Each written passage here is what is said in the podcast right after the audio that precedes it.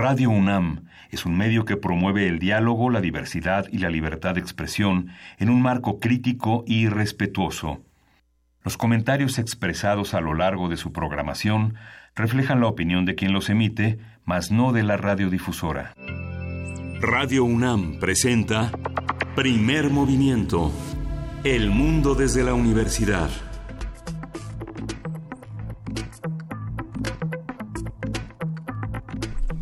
Buenos días, hoy es martes 8 de enero y son las 7, 6 de la mañana en la Ciudad de México. Luisa Iglesias, buenos días. ¿Cómo estás, querido Miguel Ángel Quemain? Muy buenos días. ¿Con qué noticias amanecemos esta mañana? Pues eh, la, noticia más importante, porque ubica a todo el país, es el control militar en las instalaciones de gasolina en el país, ¿no? Hay una intención, ayer en la conferencia de prensa habitual de todas las mañanas, el presidente de la República, Andrés Manuel López Obrador, señalaba eh, muy sentidamente la este eh, algo que él considera como una especie de boicot de la prensa fifí de alrededor del escándalo que hay en el centro del país sobre el desabasto de combustible y el llamado de varios medios eh, radiofónicos, televisivos y impresos a que a, que la gente haga compras de pánico en los combustibles. Ayer justamente los, los dueños de la gran parte de las gasolineras llamaron a la calma, trataron de, decir a la población que se va a regularizar el abasto y que bueno no hagan compras de pánico pero ¿Qué, es lo que se dice principalmente dice no hay no hay desabasto es un tema de redistribución y de protección a los recursos. Eso es lo que se ha dicho hasta ahora sí justamente están tratando de distribuir a partir de pipas y no de este y no de abrir los ductos, donde es, justamente el problema fundamental del huachicoleo y que a pesar de que los militares, el ejército ha custodiado las instalaciones fundamentales, todavía hay algunos puntos eh, muy importantes que deben de ser resguardados, ha el presidente. Pero efectivamente... Pero la manera de comunicarlo también puede ser peligrosa. Sí, es dolorosa, porque quien es eh, parte de la prensa, que son los eslabones más débiles, que son los reporteros, forman parte de una consideración que fundamentalmente tiene que ver con el negocio de la comunicación. Negocios que parecen periodísticos, pero que no lo son que son banderas de grupos políticos, de, de empresarios, de, de, gente que se opone actualmente al régimen, pero que utiliza los medios como una manera muy eficaz de generar una opinión adversa en el público, en los lectores, en, en los ciudadanos. ¿no? Un, tema sin duda complejo que tiene mucho que discutirse. Eh, por ahí, por supuesto, la opinión de ayer era eh, por qué seguimos haciendo esta división entre eh, Chairos y Fifis cuando tendríamos que estar teniendo un diálogo mucho más evolucionado ya para este 8 de enero, que eso es algo importante. ¿Por qué tendríamos que seguir separando y discutiendo por ese lado cuando hay algo mucho más importante que discutir? Y algunos decían, preferimos enojarnos entre nosotros, entre si tú eres Chairo, tú eres Fifi, tú eres qué, antes de pensar en el real problema que se tiene en nuestro país de robo de combustibles. Eh, y la manera en comunicarlo también está separándonos en ese sentido. Yo creo que habrá que discutir cómo vamos a comunicarnos y cómo queremos que se nos comunique. Si es que va a haber estas conferencias eh, matutinas todos los días de aquí a que termine este sexenio, cómo queremos que sean también estos diálogos, porque finalmente no son solo comunicados, son interlocuciones. Sí, son interlocuciones. Lo que hizo el, programa de ayer fue muy interesante, porque Daniel Moreno, el director de Animal Político, señaló un aspecto fundamental en las conferencias de prensa, que no son rendiciones de cuentas, sino son no son rendiciones de cuentas, tampoco son reportes de actividades, sino es una es compartir una agenda este de problemáticas que tienen la posibilidad de los medios de elegir y los vemos como se reflejan en las primeras planas de todos los días. Eso sin la oportunidad de profundizar. que era lo que decía con mucha atención Daniel Moreno. Necesitamos poder profundizar en estos temas y para ello eh, a nosotros nos da gusto tener espacios como primer movimiento donde más allá de preguntarnos el qué con urgencia, nos preguntamos el por qué desde la academia y desde la universidad. Así que nos da mucho gusto contarles que el día de hoy tenemos una serie de temas importantes. Vamos a arrancar hablando de la extinción y conservación de especies. Hablaremos con Rodrigo Medellín, investigador titular del Instituto de Ecología de la UNAM, especialista en ecología y conservación de mamíferos. Esto para nuestro arranque de mitos que tenemos cada martes. Y en la transformación de conflictos, un colaborador habitual es Pablo Romo, quien es miembro del Consejo Directivo de Serapaz, que es Servicios y Asesoría para la Paz. Él es profesor de Transformación Positiva de Conflictos en la especialidad de Negociación y Gestión de Conflictos Políticos y Sociales de la Facultad de Ciencias Políticas y Sociales de la UNAM. Hoy vamos a hablar de la comunicación no violenta. Nota del día es una nota nacional doble Puebla, el Huachicol y Pemex, por supuesto, el tema que ha estado desde ayer en todas las primeras planas, que continúa siendo el, tema de discusión, de debate, de análisis. Eh, para ello vamos a estar platicando con Ana Lilia Pérez Mendoza, periodista y escritora. Ella ha publicado numerosos reportajes sobre temas de corrupción, lavado de dinero, migración y el sector energético. Es autora de publicaciones como Camisas Azules, Manos Negras, El saqueo de Pemex desde Los Pinos, El cártel negro, cómo el crimen organizado se ha apoderado de Pemex y Pemex RIP, eh, vida y asesinato de la principal empresa mexicana. Una conversación importante. Sí, justamente ayer este AMLO, Andrés Manuel López Obrador, reconoció el trabajo de, de Ana Lilia Pérez, que fue una de las precursoras de este trabajo y que el 30 de diciembre publicó en proceso un amplio documento que pone al día el tema de, del huachicol. Y bueno, vamos a tener una mesa con la doctora Alejandra Castañeda. Ella es coordinadora del Observatorio de Legislación y Política Migratoria del COLEF. El, el, pasado 14 de diciembre se presentó el programa de migración ante eh, el jefe, de, eh, ante el presidente de la República.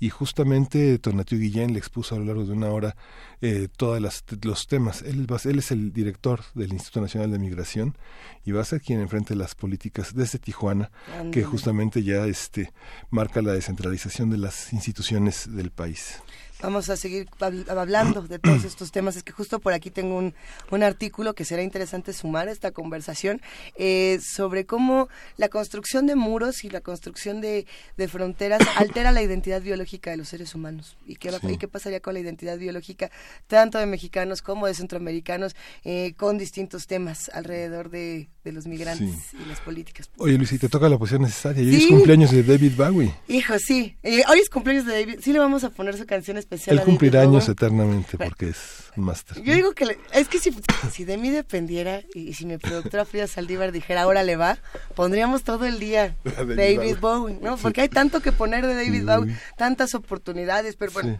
No, no es el caso porque hay mucha música que compartir y por supuesto muchas voces, muchos idiomas, etcétera. Pero sí estaría bueno arrancar con David Bowie, más adelante la poesía necesaria. No sé si se la dedicaremos a este Starman o sea, es que por ahí encontré un poema que está rarísimo, rarísimo, de Marge Simpson. ¿Por qué alguien le, escribió un poema a Marge Simpson? No lo sé. Y no sé si leer ese porque además encontré otro sobre migración. Estuve buscando varios poemas. Pero bueno, sí, hoy cumpliría años el, el mero mero David Bowie, el rey de las estrellas, el espacial, que además hay que decirlo, falleció el 10 de enero de 2016, hace un par de años. Qué tristeza haber perdido. Todavía se siente la ausencia de David Bowie en estos espacios musicales, Miguel Ángel. Sí, es una de las mentes más, más brillantes que incursionó en el teatro, en la composición, en los arreglos, en un, uno de los grandes artistas. Es, es un premio escuchar a David Bowie, por eso vamos a dedicarle la canción de Bowie, de cumpleaños de Bowie, al ganador justamente de la colección de Carlos Fuentes. Ya lo tenemos, hay que anunciar que por aquí teníamos toda la lista de ganadores que antes de irnos de vacaciones, mira, redoble. ¿Quién se lo ganó, Miguel Ángel Quemain? Por aquí se lo, se lo, se lo, se lo ganó Jaime Alcázar Sánchez fue el número este más aproximado, el número ganador de la lotería del 24 de diciembre. ¿Quién, ¿Cuál fue el número? 217. fue el número de la, de la ganadora y es una gran colección este es una gran colección de la obra de Fuentes que está etiquetada bajo el nombre de la Edad del Tiempo y que Agostín y Planeta editó este en los años 80 para para este eh, el último libro fue Cristóbal Nonato de esa colección. Hay nada más. Hay nada más y con esto nos quedamos para arrancar la primera hora. Saludamos a las frecuencias universitarias de Chihuahua, a todos los queridos radioescuchas que están haciendo comunidad con nosotros. Para ustedes, para Jaime, para David Bowie, esto es Rebel Rebel.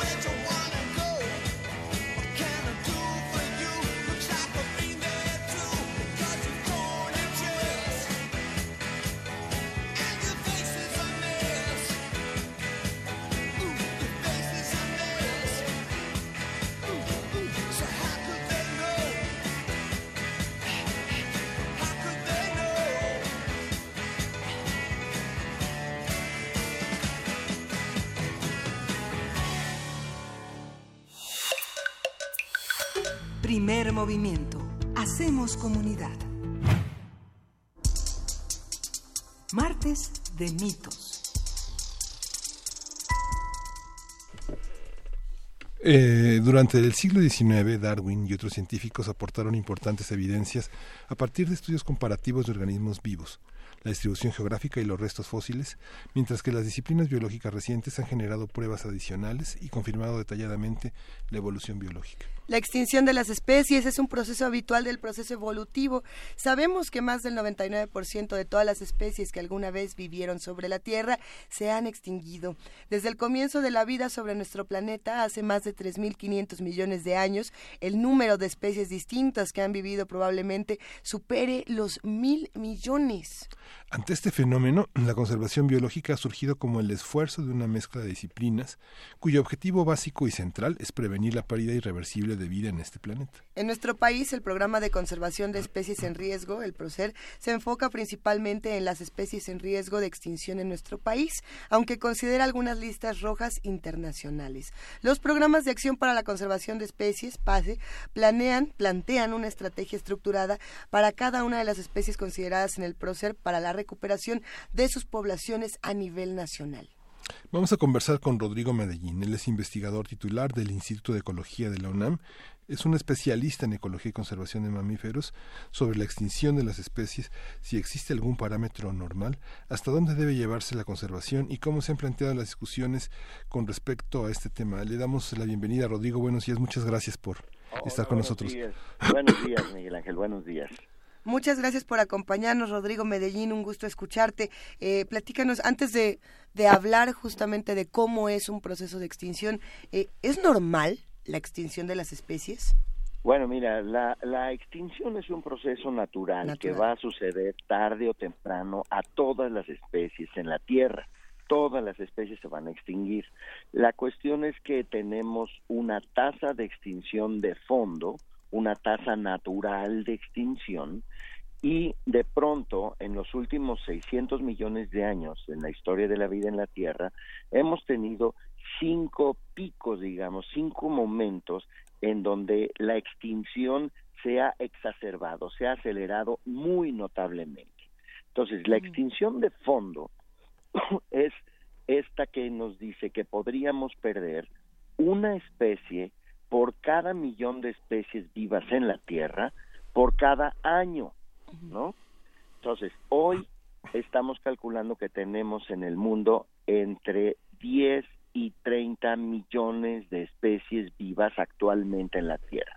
Esto querría decir que si nosotros estuviéramos perdiendo entre 10 y 30 especies cada año, esa sería la extinción de fondo pero las noticias claramente, la evidencia, la ciencia nos ha demostrado que estamos perdiendo del orden de ocho mil a treinta mil especies cada año. Es decir, tenemos ocho mil o treinta mil veces más extinciones que lo que una extinción de fondo nos daría. Estamos entrando entonces en el sexto pulso grande de extinciones. ¿Cómo, quién, determina el, el número, digamos, de especies que pueden extinguirse de manera natural? ¿Cómo, cómo se hizo, cómo se determinó este, este número? Hay diversas maneras, por mm. ejemplo, eh, sabiendo cuántas especies existen en un bosque natural, en un bosque intacto, y sabiendo que ese bosque se está reduciendo y cada vez que se reduce se pierden especies allí.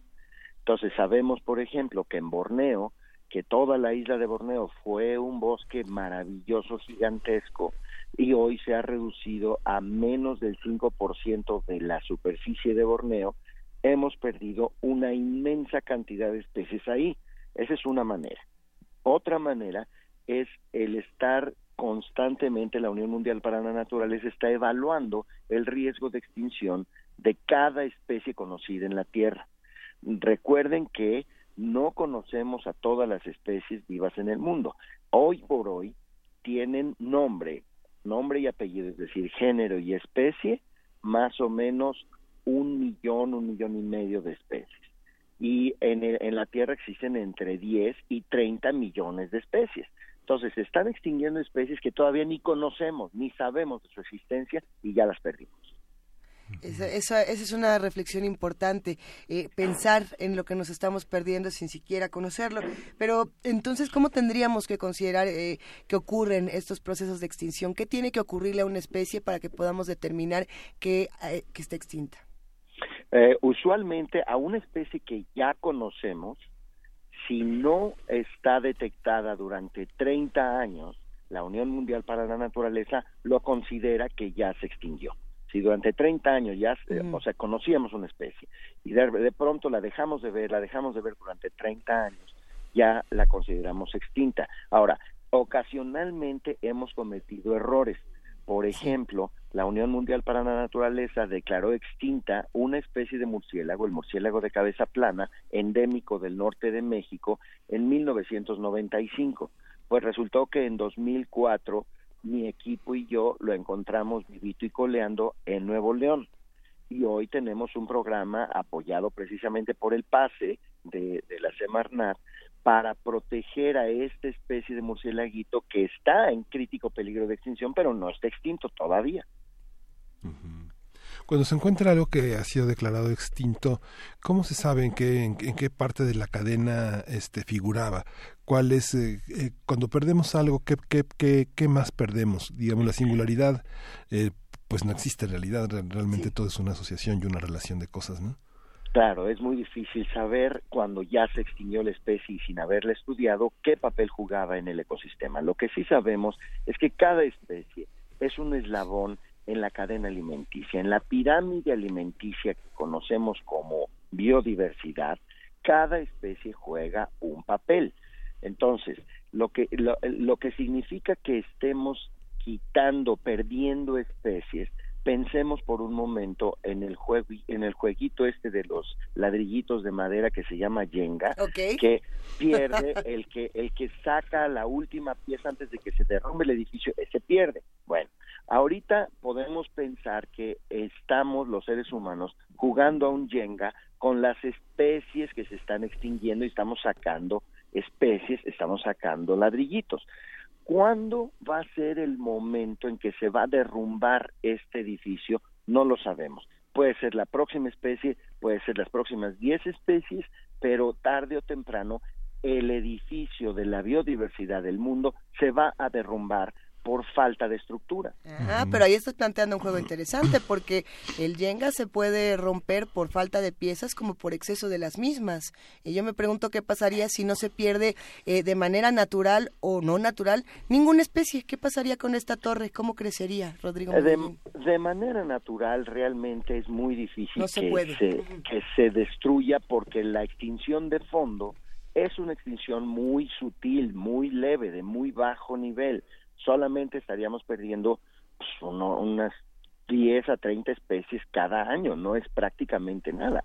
Pero si estamos perdiendo del orden de 8 mil a 30 mil especies cada año, eso sí tiene que preocuparnos, no nada más a ustedes y a nosotros y a su auditorio, a todo el mundo. Es, hay, hay, hay muchos elementos que podríamos comenzar a desmenuzar, querido Rodrigo Medellín, por muchos conocido como el Batman mexicano, por, por rescatar a las distintas especies. ¿Cómo, ¿Cómo las rescatamos y hasta dónde tendría que, que llevarse la conservación? Muy bien, muy buena pregunta. Fíjate que lo primero que tenemos que hacer para hacer un programa de recuperación de una especie, primero tenemos que hacer un diagnóstico de cómo estaba, luego cómo está Luego, ¿cómo llegó a donde está? ¿Cuáles fueron las amenazas que determinaron que esa especie llegara a donde está? Y luego hacer el plan para atacar cada una de esas amenazas de manera sistemática, ordenada, organizada y bien fundamentada. Y entonces, cuando regresamos al escenario ideal que queremos llevar a la especie, entonces podemos decir que la especie ya se recuperó. Claro, muchas veces el escenario al que queremos llevar a la especie ya no es posible que sea el escenario histórico. Pensemos, por ejemplo, en el berrendo, este animalito parecido a un venado que vive que vivía desde el centro de México hasta el sur de Canadá. Este animal hoy está reducido a su mínima expresión. Tenemos menos de mil berrendos en el, en el país y tenemos básicamente tres poblaciones. Tenemos una en Baja California, una en Sonora y una en Chihuahua. Y se acabó. Hemos estado reintroduciendo berrendos a Coahuila, eh, tenemos planes de reintroducirlos en Zacatecas, pero ustedes se acuerdan que el virrey de Mendoza salía a cazar berrendos de la Ciudad de México a Texcoco, a los llanos de Apan, ahí este, cazaba berrendos. Hoy es imposible pensar que vamos a tener berrendos ahí. Entonces, hemos planteado en el programa de recuperación del berrendo que va a haber cinco poblaciones. Y cuando esas cinco poblaciones estén, entonces ya dijimos que ya se va a recuperar el berrendo. Ok. Eh, en los diversos estudios que que se tienen en, las, eh, en, las, en, las, en las asociaciones internacionales de protección, se dice que el 40% de la biodiversidad se ha, se ha, se ha terminado. Es, han calificado como antropoceno el periodo este que vivimos de extinción masiva. ¿Usted está de acuerdo con estas visiones? Definitivamente estamos perdiendo muchísimas especies. No creo yo que hayamos llegado ya al 40% de la pérdida, pero es muy cierto que la influencia humana es la primera vez que las que esta extinción masiva, esta sexta extinción masiva, se debe única y exclusivamente a la acción de una especie, el Homo sapiens. Y no nos olvidemos de que no son nada más los animales. Las plantas se están extinguiendo a la misma tasa o incluso mayor. Eso. Entonces tenemos endemismos en las montañas que ya se perdieron, que encontraron en algún momento algunos científicos, por ejemplo, en el filo centinela en, eh, en el Amazonas, en el pie de monte de los Andes, en donde encontraron especies negras, muchas especies de plantas con hojas negras. Esas especies de plantas las llegaron, los botánicos las muestrearon, quién sabe qué, durante tres semanas estuvieron trabajando allí muestreando las plantas, salieron y al año siguiente que regresaron estaba completamente deforestado. No sabemos cuántas especies perdimos ahí, pero claramente fueron muchas especies que ya no existen en ningún otro lado.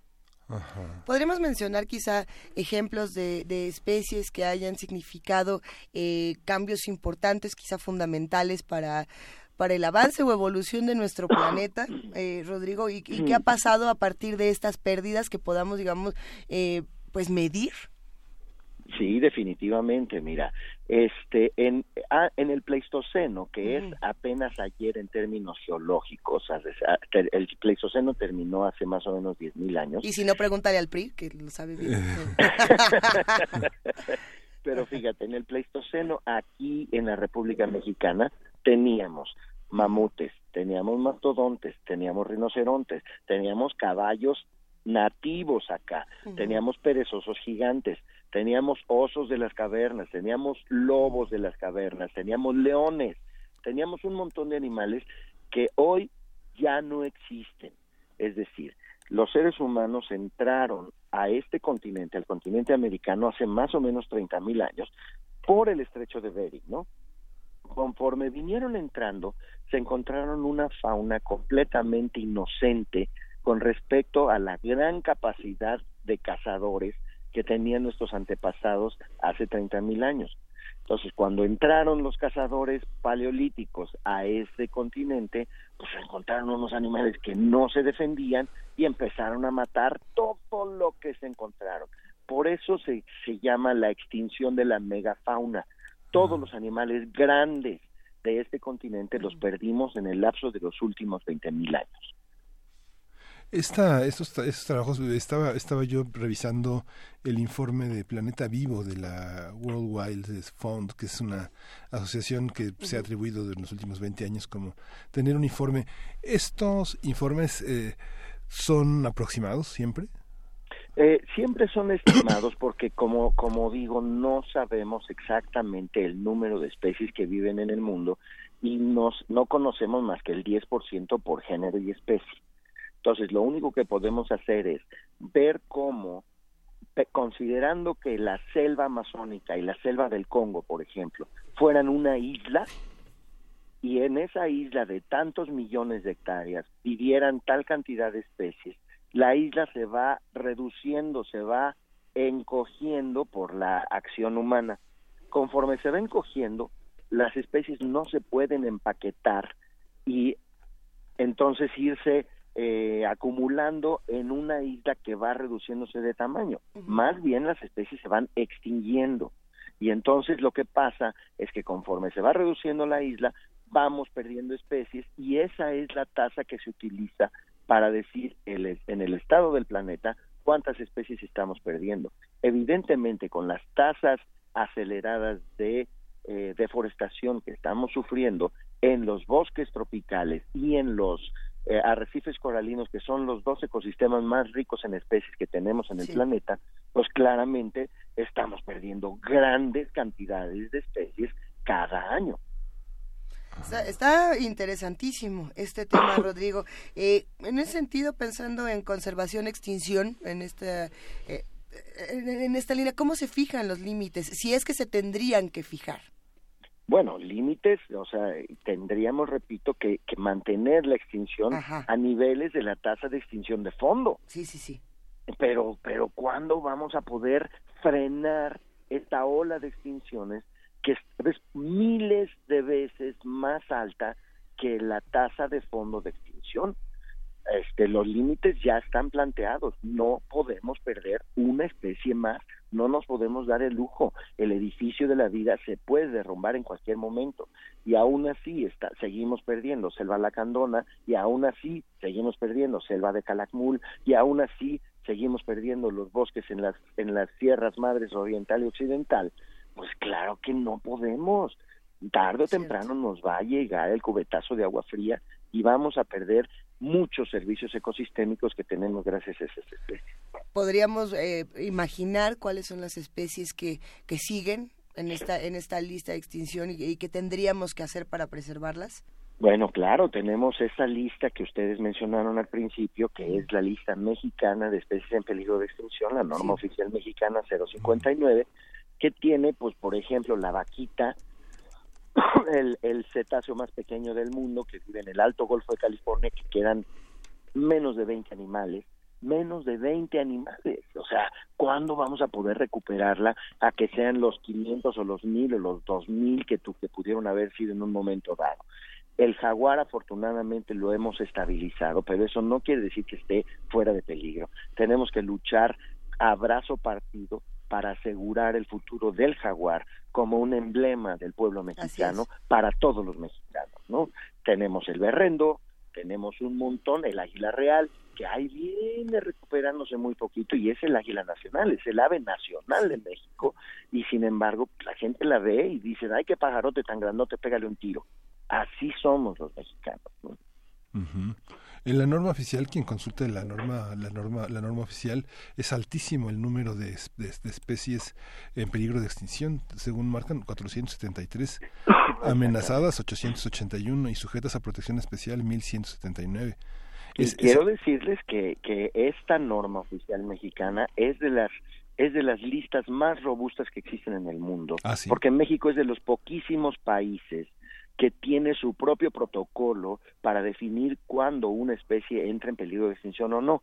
Todos los demás países se basan en las evaluaciones de la Unión Mundial para la Naturaleza, que lo hacen de manera global.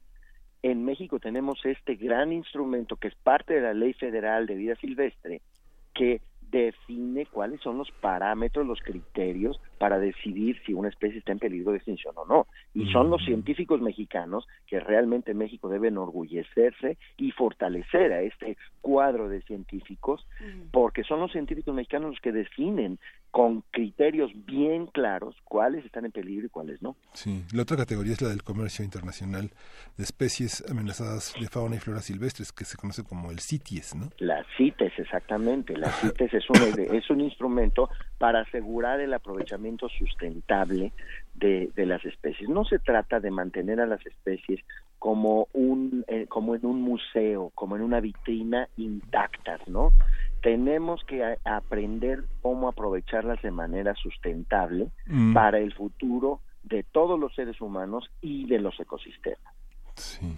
Eh, a ver, justamente estamos eh, buscando no solamente la parte de, investigación, que es fundamental para entender un tema como este, también la parte de las leyes y cómo se han encargado de defender o de perpetrar este tema de extinción-conservación. Eh, Rodrigo, en México, ¿cómo funcionan? Eh, porque teníamos la ley de biodiversidad que dio una serie de, de peleas importantes el año pasado, teníamos eh, distintas que teníamos que, platicar y que además se quedaron pendientes. Se acabó 2018 y muchas de estas conversaciones se fueron a la nada. Correcto, tienes toda la razón. La ley de biodiversidad hay que rescatarla, hay que rehacerla porque tiene muchos problemas todavía, pero era era un buen intento de poner al día la Ley General del Equilibrio Ecológico y la Ley Federal de Vida Silvestre. Esos dos son los instrumentos que se establecieron en los noventas y que reemplazaron la Ley Federal de Caza, la Ley Federal Forestal que venía de los 40 y de los 50 estaban completamente rebasadas, eran completamente obsoletas y esos dos instrumentos realmente pusieron a México a la vanguardia en términos de conservación y de aprovechamiento sustentable. Sin ir más lejos, México tiene un instrumento que se llama las UMAS, unidades de manejo para la conservación de la vida silvestre, en donde se explica cómo un dueño de la tierra puede incorporarse a los programas de conservación por medio de aprovechar sustentablemente desde borregos y marrones hasta venado con la blanca, este, hasta codornices, palomas de las blancas, etcétera, y entonces los dueños de la tierra se incorporan a un grupo de gente que se está beneficiando de la biodiversidad y por lo tanto es en su propio beneficio el proteger la biodiversidad. No quiero decir que el sistema de las sumas es una maravilla y que ya resolvió todos los problemas, porque tiene muchísimos problemas y la implementación todavía deja mucho que desear. Pero el, el, el diseño, el concepto de las UMAS es muy revolucionario y está teniendo un impacto muy significativo en la protección de la biodiversidad en México. Hay una, una serie de dilemas eh, que bueno, pues se antojan para esta conversación. Por aquí nos, nos habían mandado, y esto lo mandaron desde el día de ayer, esta iniciativa que, que lanzó Pedro César Carrizales Becerra, mejor conocido como el Mijis, el, el diputado de San Luis Potosí, que, que propuso, fue ayer, si no me equivoco, cuando nos llegó esta noticia, eh, acabar con las corridas de toro, con la violencia eh, hacia los animales desde las leyes que me parece que es algo, algo importante. Pero hablando y tratando de, desmitificar un poco estos temas de extinción, de conservación, de violencia, que son importantes poner sobre la mesa todos los días. Eh, Rodrigo, por ejemplo, el tema, eh, hablando de corridas de toros, lo que se dice generalmente del toro de Lidia, eh, de que es necesario hacer corridas de toro para preservar una especie, a partir de la violencia, lo cual es paradójico. Pero a ver, ¿qué podemos decir de algo como esto para relacionarlo con una propuesta como la que está haciendo el Mijis? Bueno, mira, definitivamente eh, las corridas de toros no es una estrategia de conservación de nada, porque los toros de Lidia no son una especie de ninguna manera, son una variedad de la vaca, de la vaca que tenemos, de la vaca lechera, de la vaca para, el, para los bisteces, etcétera, ¿no? Entonces, no podemos decir no podemos decir de ninguna manera que el, las corridas de toro es la manera de preservar al toro de Lidia. El toro de Lidia ahí va a estar y lo pueden lo pueden conservar como una una variedad más. Entonces eso no se sostiene. Sin embargo, de lo cual, y aquí tengo que aclarar que yo no soy cazador y que yo no me puedo poner atrás de un rifle y matar un animal, no lo puedo hacer, pero hay evidencias muy claras que nosotros hemos logrado demostrar en donde un buen programa de cacería es una extraordinaria herramienta de conservación. Por ejemplo, en la isla Tiburón, la isla más grande de, México, que está en el, en el Golfo de California, es propiedad del grupo indígena Seri con los series yo trabajé en los años 90 con un grupo muy distinguido de conservacionistas en donde logramos hacer un programa de aprovechamiento sustentable del borrego cimarrón. Tienen una población de 600 borregos cimarrones en la isla y de allí se subastan dos permisos, solamente dos animales al año se mueren y con esos dos animales al año los series reciben del orden de cientos de miles de dólares y con eso el compromiso de los series con proteger su isla y con proteger a los borregos es absolutamente férrea. Nadie se mete a la isla Tiburón a, a este, furtivear un, un borrego, a llevarse cualquier cosa, porque están los seres protegiendo la isla. Entonces, cada permiso de borrego cimarrón de la isla Tiburón hoy se subasta en aproximadamente 100 mil dólares y ese dinero va directamente a la comunidad indígena seria. Díganme de qué otra manera podríamos nosotros generar esa cantidad de dinero para que los seres tuvieran un programa de desarrollo eh, comunitario propio y un compromiso férreo con la conservación de su isla y de sus borregos por dos animales cada año de una población de 600, ¿no? Sí, es muchísimo. Es muchísimo. Esta, estas, estas, estas categorías que finalmente ponen en, en, la órbita internacional a los investigadores mexicanos eh, están también teñidas de una serie de muy, notas muy alarmistas en revistas pseudocientíficas y no sé, hasta usted aclara ahora lo del toro, ¿no? pero está, aparecen notas sobre la pues muerte de colibrís este, eh, en el mercado de Sonora. ¿Esto pone en peligro de extinción a los colibrís? No, definitivamente no a menos que esto creciera exorbitantemente, sí es cierto que hay un comercio internacional ilegal de colibríes para pociones de amor y una serie de mitos que esos sí son verdaderos mitos este y que no tienen nada que ver con que la niña se enamore del niño etcétera no pero es muy cierto que es completamente ilegal de hecho dentro de las CITES estamos considerando la posibilidad de meter a los colibríes, porque digo, algunos colibríes están en los apéndices de las CITES, pero otros que la gente los agarra y los mete en este, rollos de papel de baño y así los exportan, pueden, si esta demanda de, pociones de amor por colibríes sigue creciendo, pueden necesitar esa ayuda adicional. A ver, ya, ya cayó el mensaje que, que, sabíamos que iba a llegar en algún momento. A mí ya me mandó un mensajito de no se puede ir Rodrigo Medellín si no habla de los murciélagos y de la importancia de los mismos y de la extinción.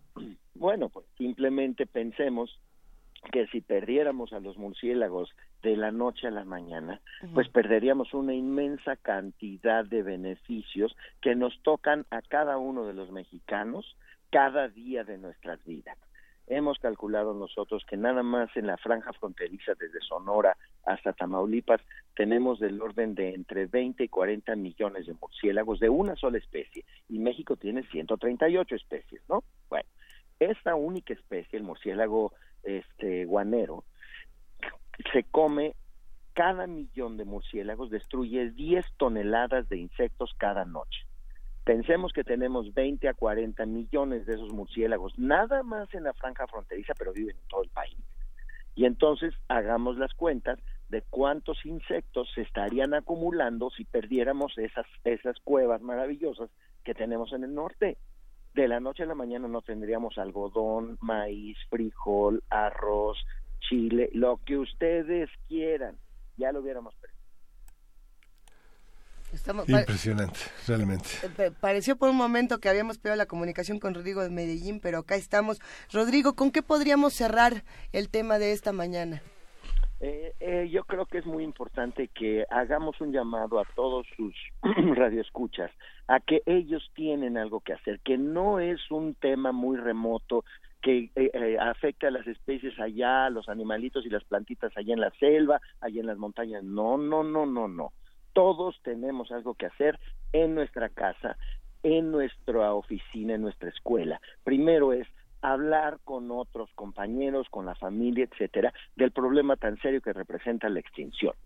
Segundo, revisar nuestros hábitos de consumo. ¿Cuánto tiempo te tardas en la regadera? Esto parece que está muy remoto de las extinciones, pero claramente está pegándole.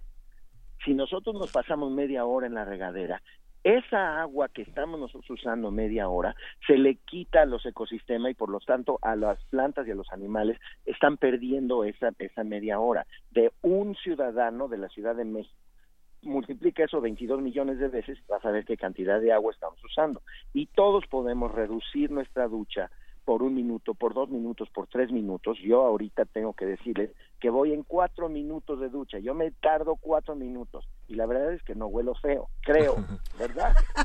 Los codos, las rodillas. Exacto, y ya. Entonces, este, eso lo pueden hacer. ¿Cuántas veces a la semana comen carne? Reducir la cantidad de carne que come uno a la semana. No quiero decir que todos nos volvamos vegetarianos porque ni así pero que reduzcamos la cantidad de carne que comemos, la frecuencia con que comemos carne, también ayuda a la biodiversidad. Que sepamos cuánto, cuánto, tiempo usamos el coche, para qué usamos el coche, porque las emisiones también le están pegando a la biodiversidad. En fin, hay miles de maneras. Yo llevo ahorita ya 12 años de no comerme ni un solo camarón porque los camarones tristemente sabemos que cada kilo de camarón representa 40 kilos de animales del mar extraídos del mar, muertos y regresados completamente desperdiciados al mar.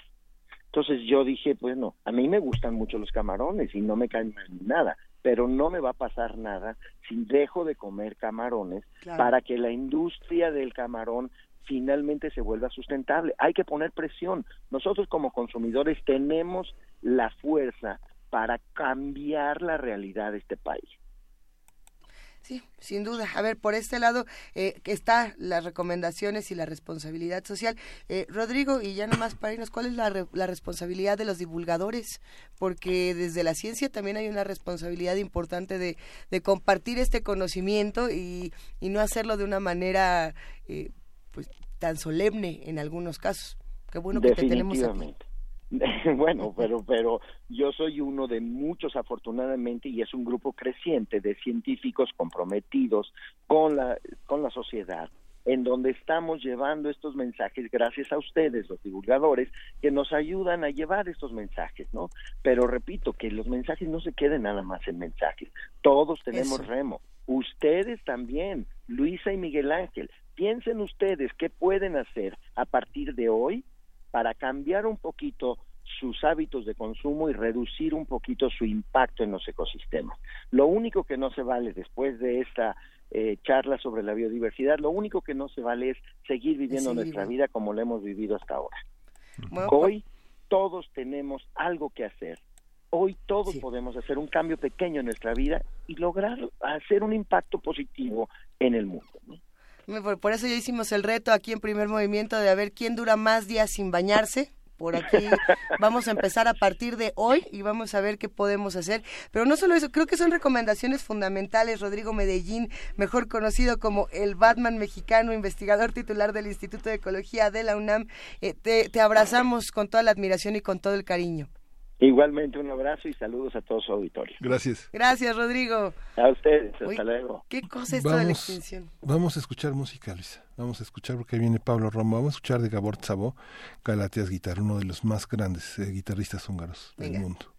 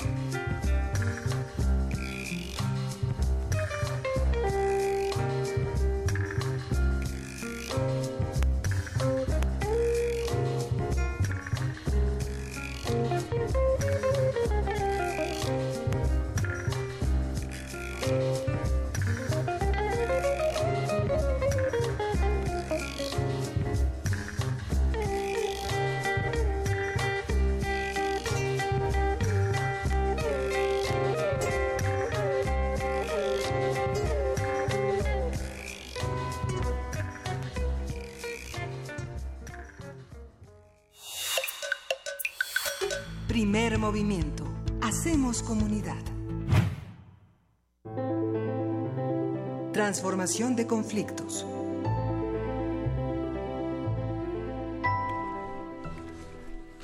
Buenos días, Pablo Romo, ya te extrañábamos muchísimo.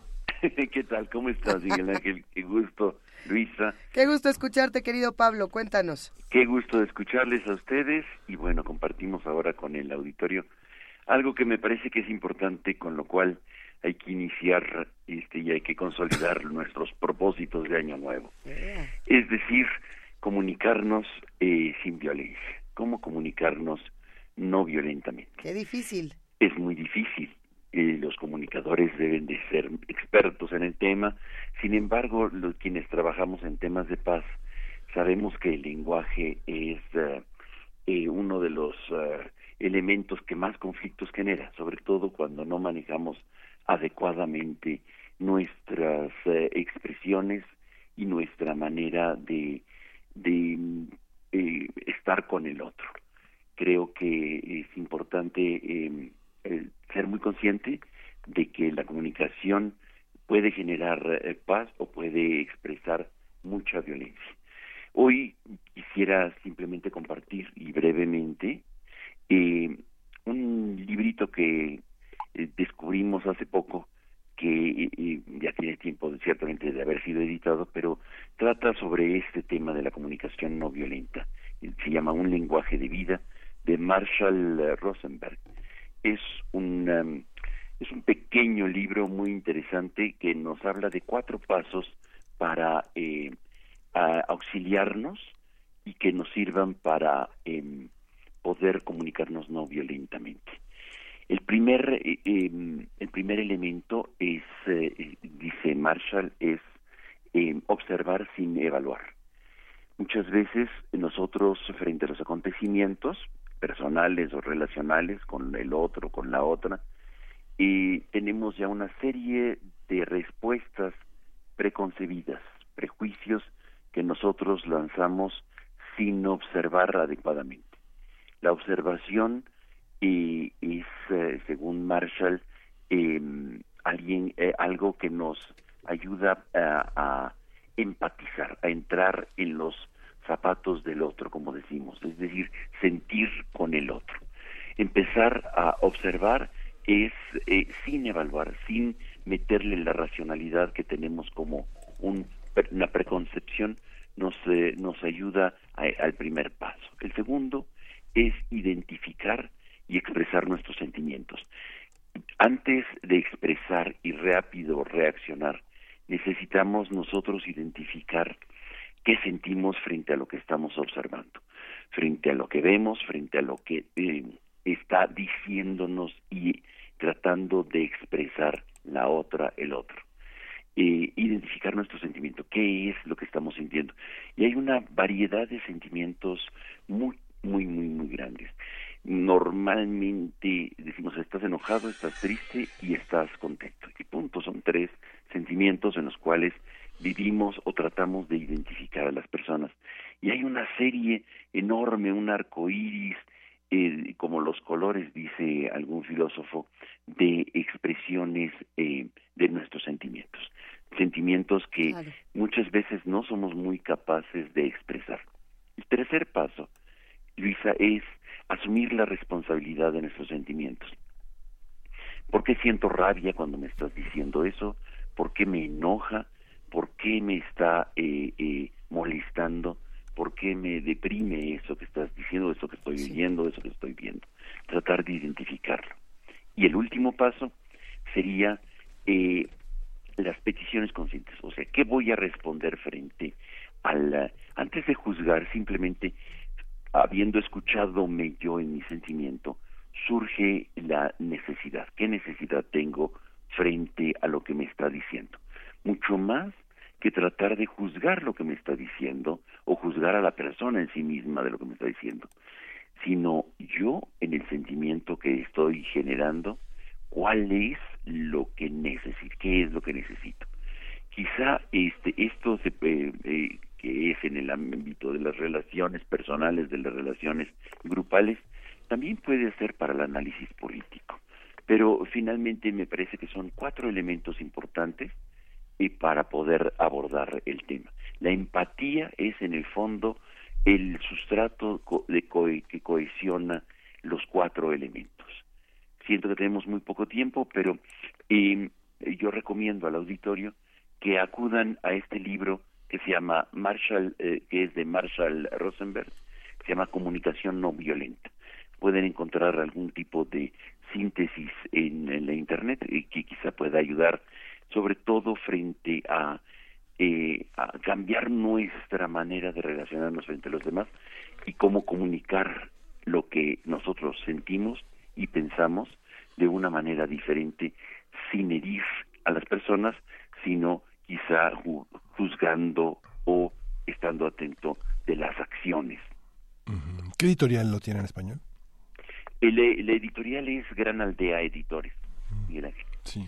Venga, lo tenemos aquí para compartirlo justamente con los que hacen comunidad con nosotros. Eh, Pablo, sí, sin duda e-, es poco tiempo, pero el mensaje ha pasado de una manera bastante directa y creo que es algo que tendremos que practicar todas, todos, durante todo este 2019 que se antoja. Se antoja como un año muy difícil para justamente podernos comunicar y creo que, que este es el primer ejercicio para tener un diálogo saludable en términos políticos, sociales, etcétera. Por eso me parece importante recuperar y decir cuidado con nuestra lengua en este 2019 para, eh, sobre todo, eh, digo, de las relaciones personales, pero también en las relaciones del análisis político, de la, eh, de la confrontación con los otros. Será complicado, hay que tener mucha atención cómo, qué es lo que estamos sintiendo y cómo lo nos proyectamos en los otros más bien en lugar de aceptar que es nuestra responsabilidad ese sentimiento. Por eso nos da muchísimo gusto contar contigo cada, cada martes, querido Pablo, para seguir entrenándonos en esto de, de, de, la comunicación sin violencia. Te mandamos un abrazote. Que estén muy bien, Luisa, Miguel Ángel. Hasta luego, Pablo. Muy buen año. Gracias, buen año. Y vamos a una pausa para regresar a la segunda hora del primer movimiento. Síguenos en redes sociales. Encuéntranos en Facebook como Primer Movimiento y en Twitter como arroba PMovimiento. Hagamos comunidad.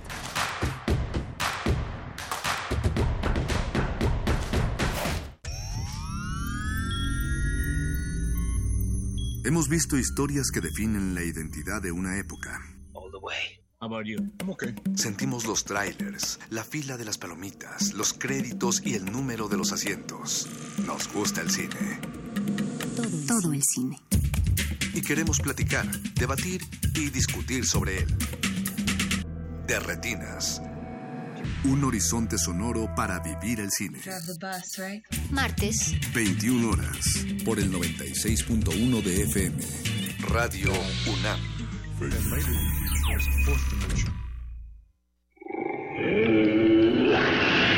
En la UNAM se escriben historias de éxito.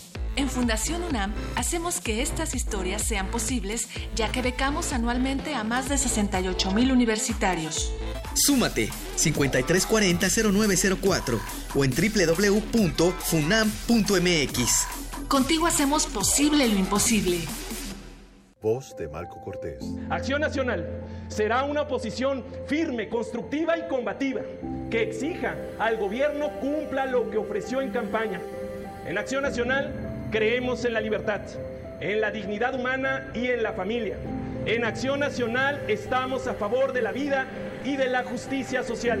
Defenderemos con valor y convicción las mismas causas que hace 80 años unido y fuerte para defender México.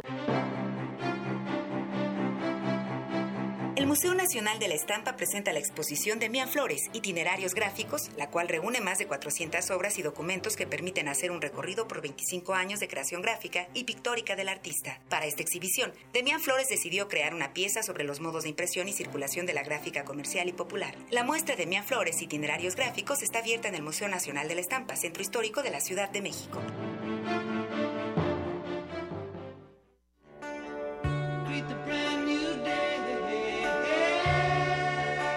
En el marco del M68, a 50 años del movimiento estudiantil, el Museo Universitario del Chopo te invita a recorrer la memoria.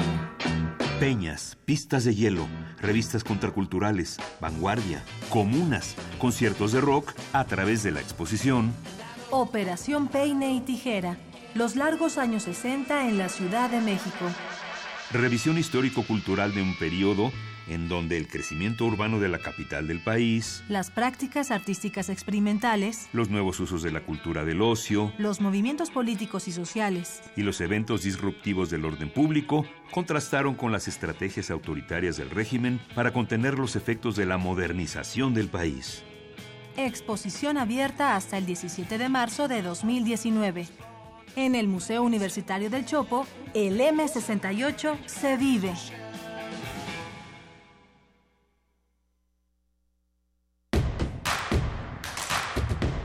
Queremos escucharte. Llámanos al 55 36 43 39 y al 55 36 89 89. Primer movimiento. Hacemos comunidad. En este momento son las 8 de la mañana con 5 minutos de este martes 8 de enero de 2019, que por cierto, ¿cómo pasa el tiempo? ¿verdad? Yo hace en la primera hora estaba diciendo que David Bowie tenía eh, dos años de fallecido porque era 2018 en, mis, en, en, mi, en, mi, en mi cerebro, pero no, son tres, ya nos lo, nos lo aclaró, si no me equivoco fue Fernando Sansores, sí fue Fernando Sansores, le mandamos un abrazote, pues es que uno no está todavía acostumbrado a que es 2019. Eh, eh, esto que decían de todas las personas que nacieron en el 2000, ya todos son mayores de edad.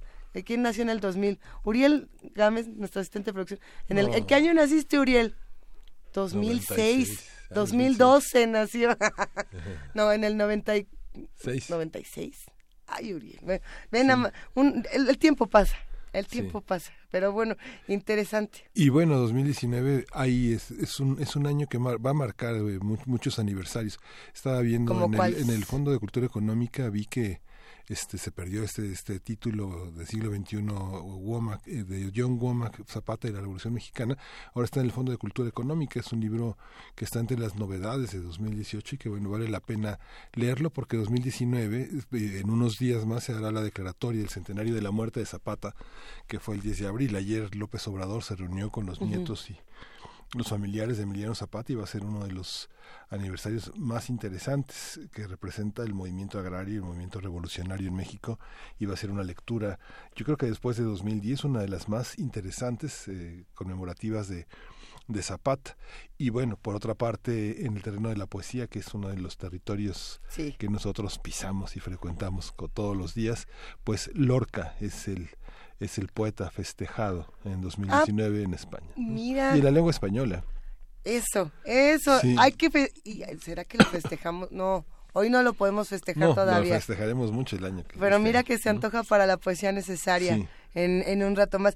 Que sirve este breve momento no solamente para hablar de conmemoraciones, de fechas, sino también para saludar a los que están del otro lado haciendo comunidad con nosotros. Gracias por escribirnos, gracias por todos sus mensajes. A Miguel Ángel G. Mirán, a P, a Alan Fuentes, a, todo, a Rosario Martínez, a Miguel Quesada, el Zarco, que además mandó unos gifs muy chistosos, Adam Beldarrain. Eh, a ver, el que nos mandó la corrección de Bowie no era Fernando Sansores, era Juan Caso López. Eh, muchísimas gracias, Juan, si es cierto, tienes toitita la razón. Va un abrazo inmenso para todos los que siguen de este lado, escribiéndonos, haciendo comunidad. Tenemos música que les vamos a dedicar hablando de de, poetas. Bueno, es que yo sí creo que este es el uno de los grandes poetas de, de la música, querido Miguel Ángel. Sí, bueno, Tom Waits, eh, este este disco que está es el 15 de su discografía y que tiene la mayoría de las canciones que compuso para la obra que montó Bob Wilson en 1992. Vamos a escuchar Alice, que te gusta muchísimo. Ah, es mi consentida.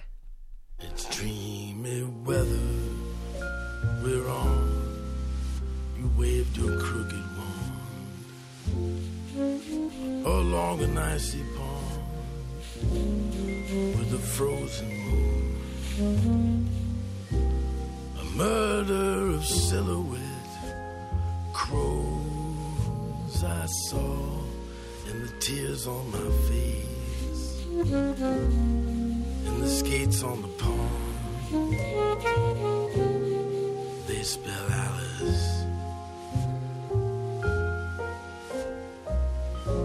Disappear in your name but you must wait for me somewhere across the sea. There's the wreck of a ship. Your hair is like meadow grass on the tide, and the raindrops on my window, and the ice in my drink. Baby, all I can think of is Alice.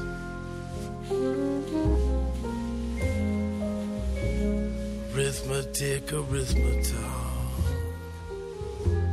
Turn the hands back on the clock. How does the ocean rock the boat? How did the razor find The only strings that hold me here are tangled up around the pier. And so a secret kiss brings madness with the bliss. And I will think of this when I'm dead in my grave. Set me adrift, and I'm lost over there. And I must be insane to go skating on your name. And by tracing it twice,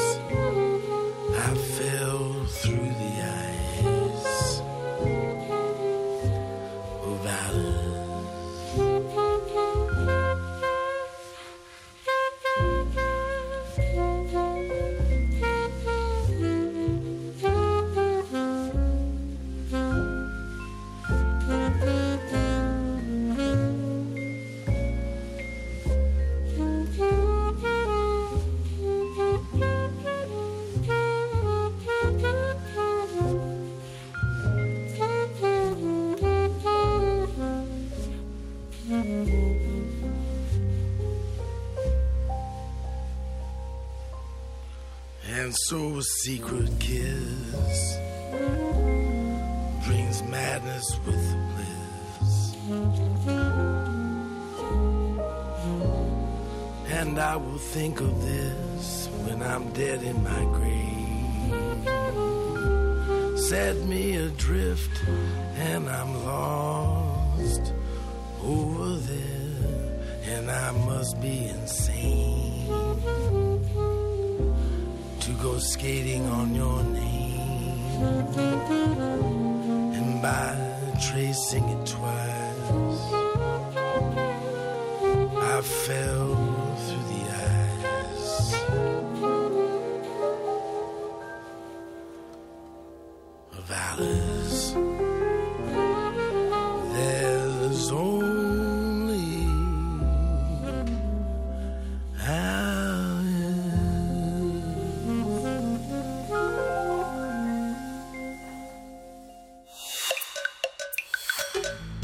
movimiento.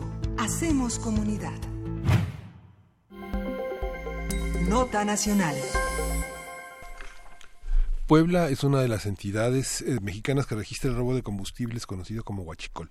Tan solo en los últimos 15 días la Policía Federal aseguró 27.620 litros de huachicol en Puebla, que la ubica en cuarto lugar en el país detrás de Jalisco, Tamaulipas y el Estado de México. Hace algunos días el presidente Andrés Manuel López Obrador implementó un plan contra el robo de combustible.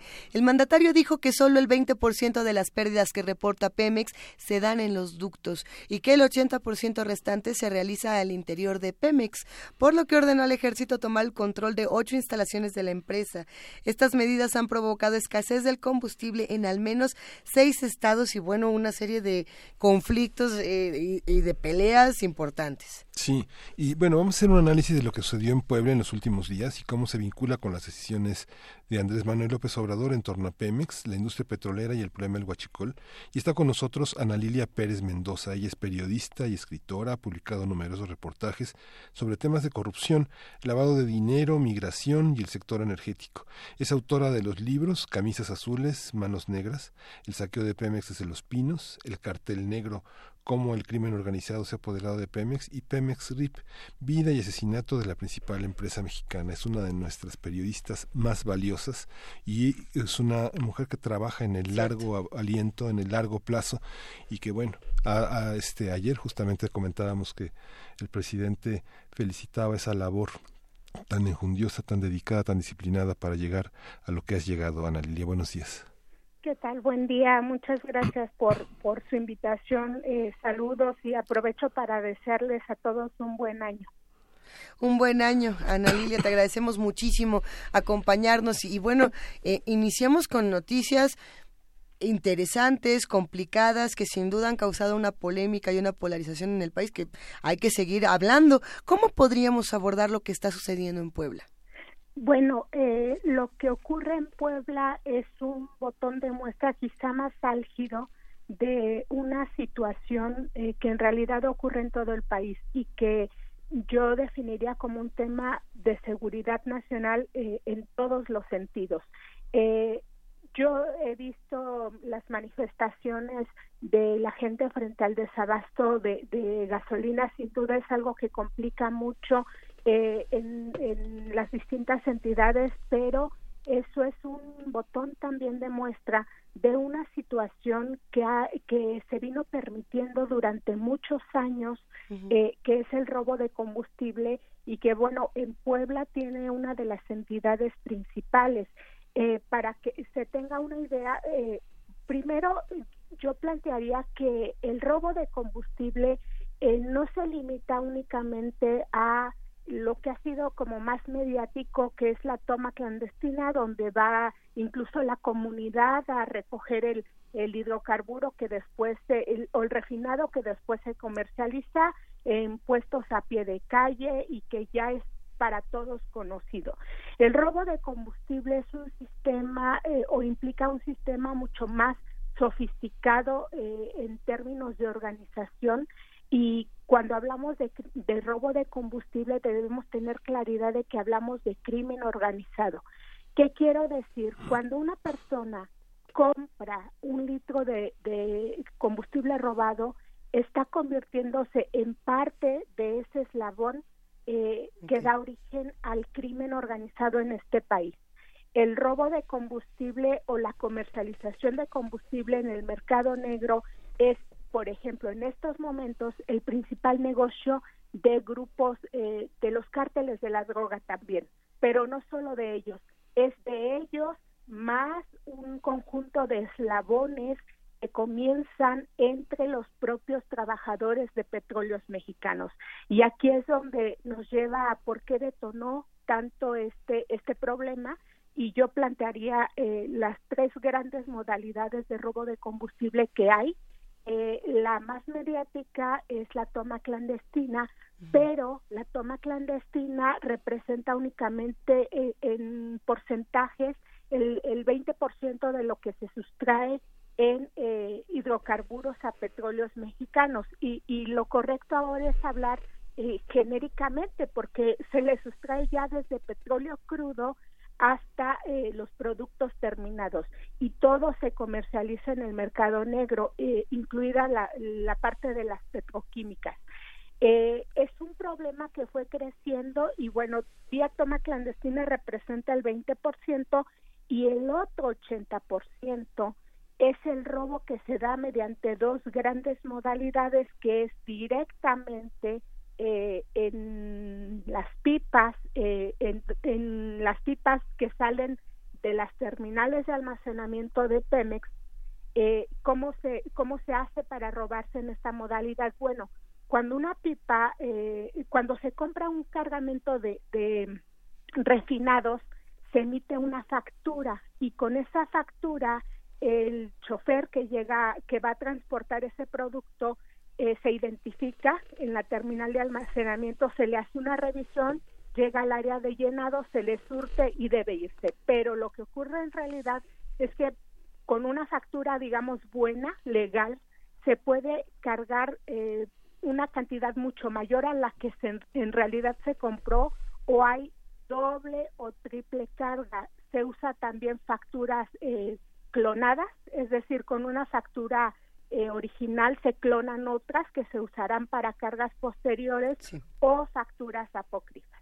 Y la tercera gran modalidad y que detonó sobre todo el año pasado, en el 2018, es eh, la sustracción vía marítima, que esto no es tan visible para los ciudadanos porque ocurre en alta mar y ocurre eh, precisamente e irónicamente en el Golfo de México, en una zona que es eh, aguas consideradas de seguridad nacional también porque es en las aguas donde se realiza gran parte de la actividad petrolera, desde la zona de Campeche en, en el sureste del Golfo hasta eh, la región norte, que es en Tamaulipas, que es desde esa región donde se abastece el hidrocarburo que se sustrae eh, a petróleos mexicanos. Y el, el, hidrocarburo que se sustrae no solo lo que se refina eh, en, la, en las seis refinerías que hay en México, sino también eh, las gasolinas, por ejemplo, que se, que se importan para el consumo nacional.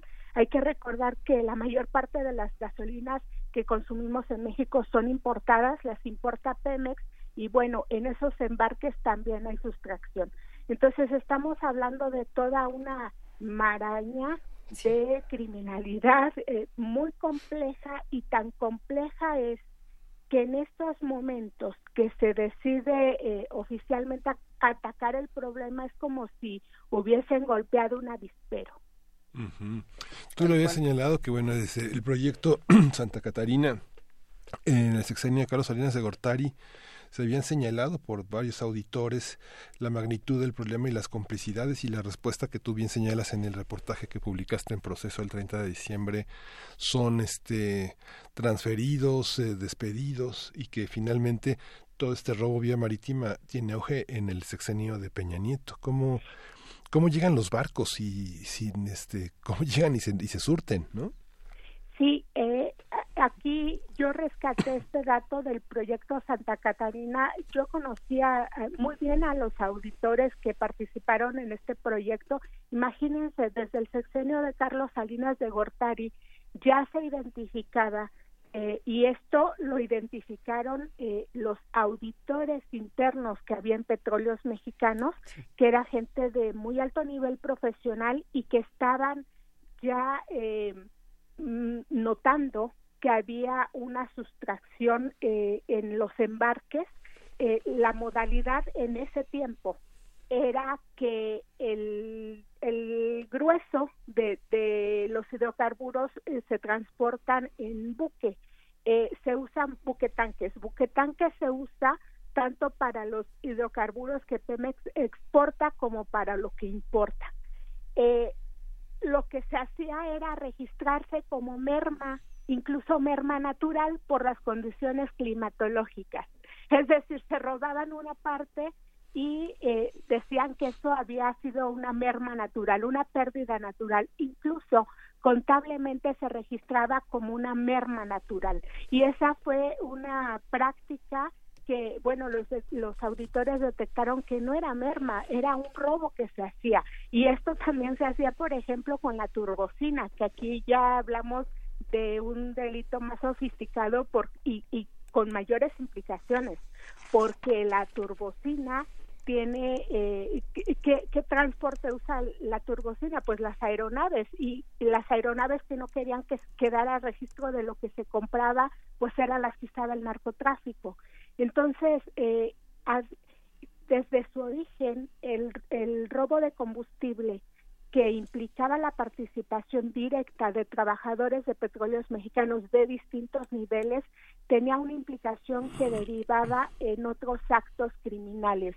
Eh, yo eh, eh, creo que también en estos momentos el ciudadano debe reflexionar que detrás del robo de combustible hay eh, delitos de, sangre y de dolor para para comunidades de México.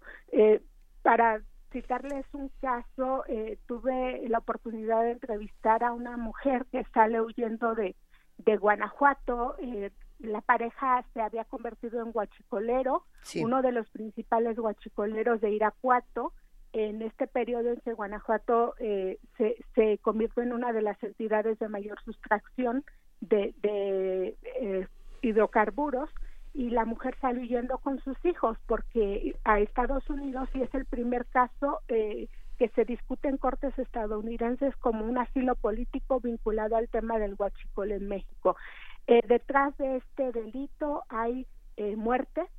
Eh, en Guanajuato, por ejemplo, es una de las entidades cuyos homicidios que han sido tremendos en un solo día, veintitantos muertos vinculados al negocio del huachicol y al negocio de drogas, porque están acompasados esos delitos. Es, es un tema gravísimo, sin duda, Ana Lilia, y hay, algo interesante en esta discusión también.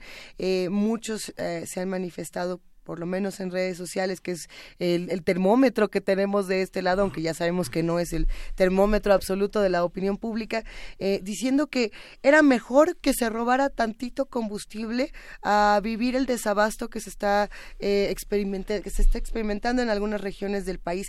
¿Cómo ves este tipo de, de afirmaciones que no son pocas, no es nada más un tuit aislado, es una tendencia real que se ha leído en los últimos días? Bueno, me parece más que lamentable. Yo creo que, y porque yo lo, lo viví en carne propia, eh, como periodista sufrí mucha adversidad para eh, sacar adelante esta información. Cuando yo comencé a investigar el tema del robo de combustible en petróleos mexicanos hace muchos años, cuando empecé a sacar a la luz esta información, había tantos intereses en juego que yo sabía que estaba tocando en, el corazón de un delito que, que, está, que desgraciadamente se estaba dejando crecer.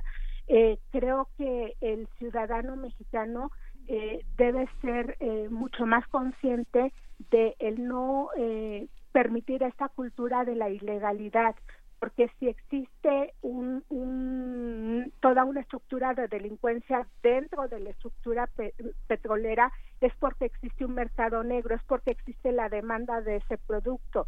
Me parece que el tema del combate al robo de combustible, como a cualquier otro tipo de criminalidad, debe empezar desde casa, desde el entorno más cercano.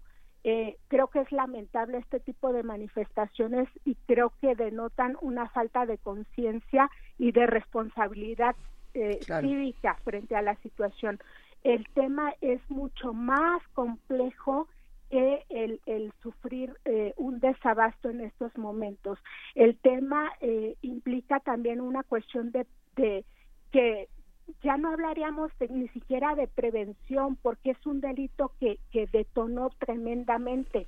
En 25 entidades del país hay robo de combustible, en las otras no porque no hay instalaciones eh, de ductos, no hay instalaciones petroleras. Entonces el país ha sido eh, atenazado por la criminalidad y yo creo que ningún ciudadano consciente debía eh, manifestar este tipo de expresiones donde se justifique la criminalidad. Es que eso es, el, es, tan complejo y tan este de una complejidad enorme desde el punto de vista de, de, las de las costumbres de cómo se enraiza la corrupción y lo que tal vez lo que llevó a Peña Nieto a decir que hay una cultura de la corrupción. Lo que sucede es que veíamos como cuando se instaló el PAN eh, los nostálgicos del PRI decían es que el PRI salpicaba no es que el PRI repartía y los del PAN se lo llevan todo no era, era como una voz populi no esta, esta, este ceder ante la corrupción que es tremendo en el reportaje en lo que has publicado señalas que el 80% prácticamente de las maniobras se hace en el interior de la institución de Pemex y que gran parte de esas de esas maniobras lo hace personal sindicalizado. Hay Romero de Champs eh, que se le quitaron este áreas eh, sustantivas que tenía su cargo que no habían sido tocadas en tal vez en, muchos en muchos años por la propia institución eh, tuvo tuvo que cederlas al ejército tú tienes eh, información de eso Analia cuáles son las áreas que eran exclusivas de explotación del sindicato hasta dónde llegaba de Champs y hasta dónde va a llegar eh? Bueno, no, no es que se hayan cedido estas áreas a las Fuerzas Armadas.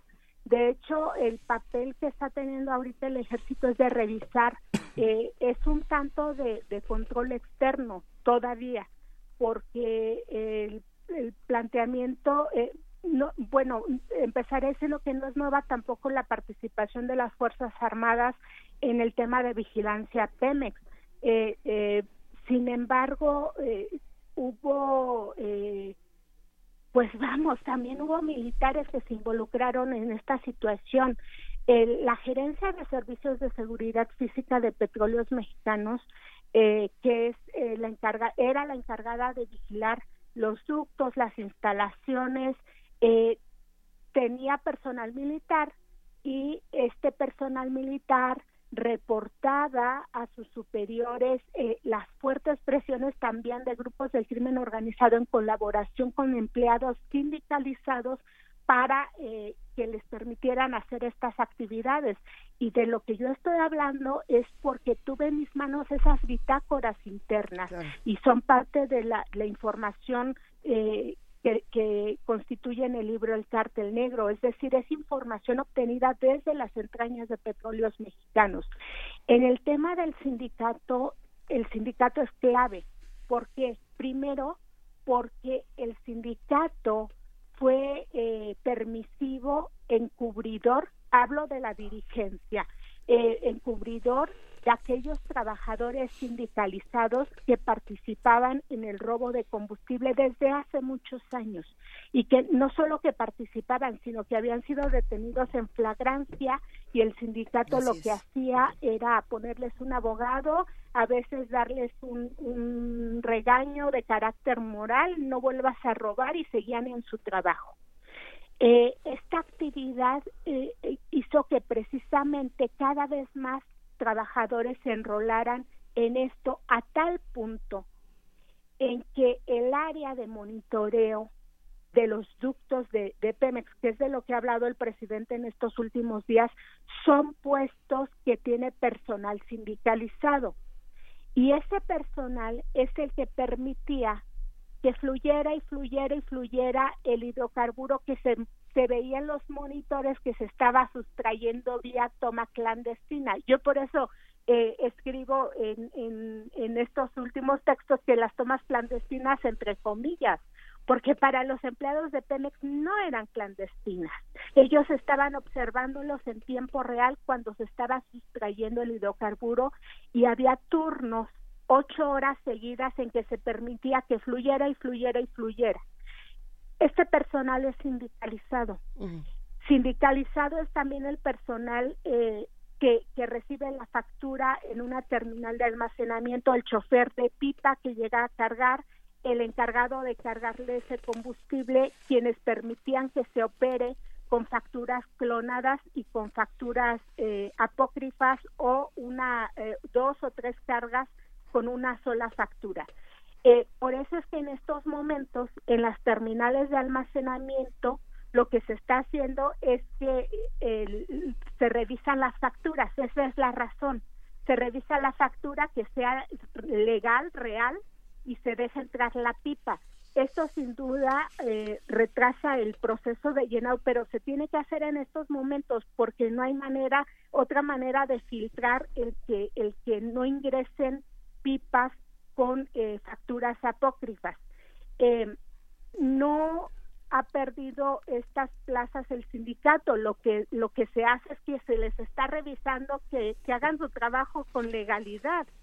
Eh, se habla de investigaciones que hay de trabajadores, pero tampoco es un tema exclusivo de trabajadores sindicalizados, porque los altos directivos son personal de confianza el, el, jefe de una terminal de almacenamiento, por ejemplo, siempre es personal de confianza. Los gerentes y superintendentes en las regiones petroleras son personal de confianza y es imposible que los directivos digan que no saben lo que ocurre ahí cuando en estado en entidades como Puebla y que es nuestro botón de muestra eh, el, el mercado negro de combustible es completamente incrustado en el mercado legal desde las facturas clonadas con las que se carga en una terminal hasta las gasolineras autorizadas, gasolineras eh, franquicia de Pemex que, que vendían ese, ese hidrocarburo robado. Entonces, eh, es cierto que, que hay eh, gente comprando ese guachicol, si no, no se vendería y que saben claramente que es guachicol, pero también el consumidor puede ser eh, víctima sin saberlo de ese mercado negro porque parte del hidrocarburo que se roba Pemex se ha comercializado en las gasolineras y esto ha ocurrido durante mucho, mucho tiempo. Hay cerca de más o menos 12.141 gasolineras, ¿no? Exactamente, son eh, 12.000, que son las que crecieron. Antes de la reforma de 11.000, después se abrieron más, 12.100 y tanto, no tengo la cifra precisa en este momento. Eh, miren, antes de la reforma energética había eh, un indicador clave para identificar eh, las gasolineras que estaban vendiendo producto robado y era eh, eran dos indicadores clave el, el que dejaran de comprarle a petróleos mexicanos o que compraran en menor cantidad porque no había otro proveedor que petróleos mexicanos. Entonces eh, si una gasolinera empezaba a dejar de comprar ya era un foco rojo que se encendía porque entonces estaba vendiendo robado. Y había gasolineras que operaban años sin comprarle a petróleos mexicanos, o sea, vendiendo robado. El otro indicador clave era eh, el precio, que era eh, pues un precio controlado.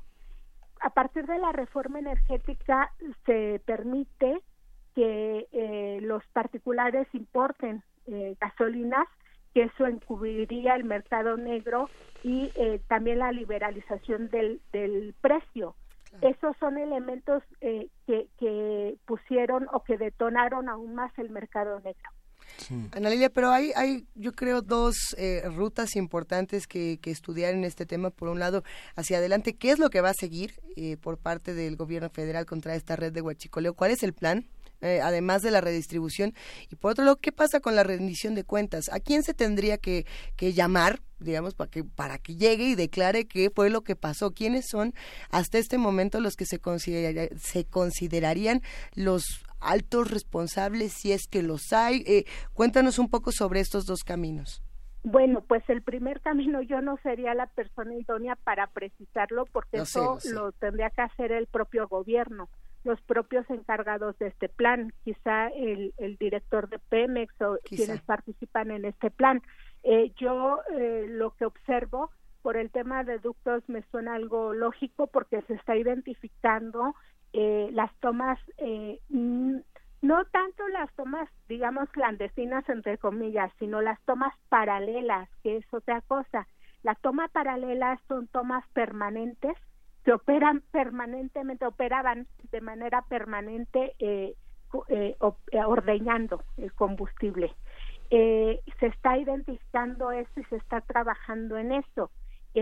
por supuesto que tiene sus complicaciones y miren, para mí resulta lógico lo que está pasando, incluso las manifestaciones de la gente, porque es una es una situación que se dejó crecer y que cuando yo investigué eh, o comencé a investigar todo este tema y a medida que veía la magnitud de lo que investigaba, el cómo la criminalidad estaba permeando eh, en todos los sentidos, el cómo se, buscaban mecanismos también de lavado de dinero en estos actos criminales, pues bueno, eh, era como muy, ya muy grave porque estaba permeando entre la sociedad. Entonces, eh, creo que el, cuando decides combatir un delito que ha crecido tanto y sobre todo que, que tocas tantos y tantos intereses, eh, va a haber resistencia. Y va a haber manifestaciones incluso más grandes que las que estamos viendo ahora. Eh, creo que esto va para largo eh, y creo que debemos ser todos conscientes, insisto, en que el tema debe ser un tema que, que atañe a toda la sociedad. Eh, eh, por el la otra el otro planteamiento que hacías cuál era disculpa no, pensar en el tema de rendición de cuentas ah, quiénes tienen que rendir cuentas sí Mira, yo siempre he sostenido que el, el, gran, el gran problema en petróleos mexicanos, como en muchas otras instituciones de este país, es la corrupción. Y eh, la rendición de cuentas también debe plantearse como un eje de, esto, de este plan de combate. Porque los directores de petróleos mexicanos tienen tuvieron responsabilidad en que este delito creciera, sabían que ocurría este delito. No solo los directores de Pemex, Petróleos Mexicanos se rige por un consejo de administración que está conformado por los principales secretarios de Estado en cada sexenio. Tenemos el caso también de un eh, exsecretario de Energía que como tal presidía el Consejo de Administración de Pemex y que luego se convirtió en presidente de este país. Es decir, tenemos eh, funcionarios de muy alto nivel o exfuncionarios que eh, sabían de lo que ocurría en Pemex y nadie lo detuvo. En la función pública, la ley de responsabilidades de los servidores públicos mandata que los funcionarios tienen responsabilidad por colusión o por omisión en, un delito. Entonces, eh, aquí por lo menos omisión hubo de parte de los altos directivos de Pemex y mucho más, porque, porque incluso en, en el caso de directores, por ejemplo, Emilio Lozoya dijo públicamente que el problema del robo pues sí estaba creciendo, incluso ahí habló de un plan de, de transporte nuevo que se propuso que al final fracasó, es decir, se sabía que estaba ocurriendo esto, pero nadie lo atacó. Eh, y tan no lo atacaron que el principal centro de control desde donde se operaba la ordeña está en las propias instalaciones de Marina Nacional, o sea, donde despacha el director de PEMP. Qué duro. Esta parte también, Cuauhtémoc Cárdenas, en mayo, en marzo pasado, con la que se cumplió el 80 aniversario de la expropiación petrolera, señalaba que bueno, había que revertir lo que él llamaba la contrarreforma energética, que había este modificado de los artículos 25, 27 y 28 de la Constitución, que eran este como claves para poder tener una, un control de las reservas y de la esta parte de la reforma energética tendrá que este ha sido como una forma también de garantizar esta este expolio de la de los recursos eh, del petróleo bueno, eh, cuando se planteaba la reforma energética, primero eh, lo que se planteó con Felipe Calderón y después con Enrique Peña Nieto, se hablaba de la corrupción en el sector público, eh, pero en el sector privado, por lo menos el sector privado vinculado con petróleos mexicanos, también había corrupción. Entonces, eh, eh, conozco muy bien la, la, el planteamiento de Cárdenas porque eh, hablé con él para, para uno de los libros que publiqué, que es Pemex Vida y Asesinato de la Principal Empresa Mexicana, donde precisamente se plantea que ante la riqueza petrolera que todavía hay en México, hay que recordar que recién se anunciaron eh, nuevos eh, hallazgos de nuevas reservas en, en, el noreste mexicano tenemos todavía la cuenca de Burgos, que es una de las principales reservas de gas. El potencial en reservas marinas es muy grande también. No por nada eh, todas las empresas internacionales quieren venir a hacer negocio en, en México, en el sector petrolero. Eh, me parece que sí se debía hacer una revisión a lo que se hizo con la reforma energética, que además fue un fracaso, porque la principal promesa era eh, la inversión en el sector eh, eh, y, y, hasta estos momentos para para levantar de nuevo la industria petrolera y en estos momentos no se ha visto tal. Incluso tenemos un petróleos mexicanos que enfrenta una deuda histórica eh, que enfrenta pasivos históricos, eh, que está deteriorada en sus estructuras y bueno, ahora el tema de, del robo de combustible que tiene implicaciones mucho más grandes. Entonces creo que eh, también se debe hacer una revisión a lo que se hizo en materia eh, legal con la reforma energética para, para plantear el nuevo Pemex que se quiere. La última fiesta que vimos de celebración de todas estas cuestiones fue en Cancún el 16 de mayo del año pasado, cuando Pedro Joaquín, Pedro Joaquín Colbul se reunió con toda una serie de funcionarios y de empresarios para mostrar que había la posibilidad de, para echar a andar el nuevo sistema industrial privado de hidrocarburos con 73 nuevas empresas. Bueno, este es que Pedro Joaquín Colbul, además de ser secretario de Energía, tenía esa dualidad que se llama conflicto de intereses porque él es un empresario del sector petrolero desde hace muchos años, tiene empresas gasolineras, incluso en las actas del Consejo de Administración, que es algo que no ocurre en ningún otro país, se ponía que se asentaba que podría haber conflicto de intereses, pues sí tienes al empresario en su calidad de secretario y no sabes si las decisiones que está tomando son en función eh, de un interés público o de un interés personal como el que él tenía. Sí, tremendo, porque bueno, el, era desarrollar 48 proyectos de terminales de almacenamiento que significarían 31 millones de barriles, que, que implicaban un 177% más, ¿no? Que era, pues, el festejo otra vez, parecía que estábamos en los 70, ¿no? Mm, pues sí, esas viejas prácticas enquistadas. Sí. Esto se va a revertir, esto tú, tú, tú, visualizas que el legislativo, eh, ¿qué, ¿qué, papel está jugando el legislativo en, esta, en estas actuaciones tan inmediatas, tan urgentes, tan de emergencia que está tomando el presidente apoyado con el ejército, apoyándose en el ejército?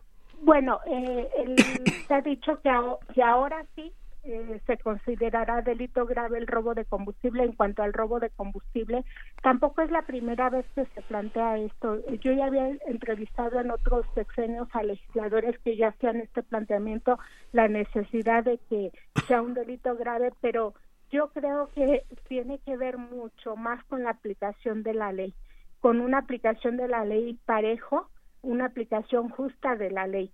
Eh, es decir, que si eh, un empleado de Pemex roba, pues se le debe someter a, a, un juicio como cualquier otro ciudadano, lo mismo que a un alto funcionario. Eh, el legislativo, eh, no sé si ya estén planteando el tema de, de revisar la reforma energética. Al único que he escuchado pronunciarse en ese sentido es al propio presidente que ha dicho públicamente que la reforma fue un fracaso.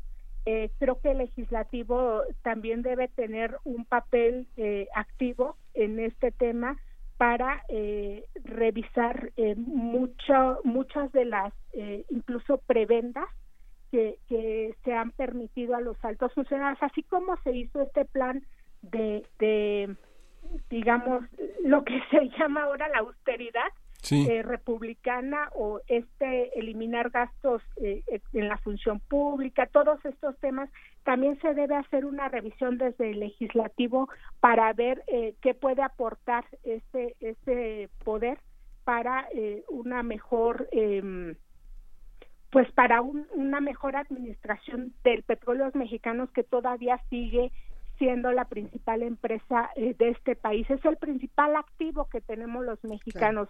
Por eso también es inadmisible que, que se usen estas expresiones de que es mejor que se permita robar, pues a quien le están robando es al sector que proporciona gran parte de los ingresos que sirven para la educación, para los programas sociales. Vamos, es mucho más complejo que quejarse o que, que tomar estas eh, eh, que estas expresiones sí de descontento y es normal, pero es mucho más complejo que todo eso. Sí, si uno piensa, por ejemplo, los 3 millones de 31 millones de litros que se robaron en Guanajuato en los últimos tres años, uno podría llenar cuántas semanas un coche de 50 litros mediano, ¿no? Digamos, cuántos años eh, implica toda esa, toda esa merma, todo ese, todo ese robo. Esta parte constitucional, eh, como bien dices, Ana Lilia, tendría que tener como toda una revisión de todas las leyes adyacentes que modificaron, porque pues fue tal vez el trabajo legislativo de año y medio. Digamos, si uno piensa en términos legislativos cuánto va a tardar en que se, eh, con, la, con la mayor premura, pues digamos que por lo menos este dos, por lo menos un año, ¿no? Pues ya debían estarlo haciendo, porque e, e, e incluso hay otras disposiciones que se tomaron con la reforma energética que son bien graves. Por ejemplo, eh, se, se constituyeron dentro de Pemex mucho más empresas eh, con esa figura de, de empresa privada. Esto se hizo durante la administración de Emilio Lozoya como director de Pemex.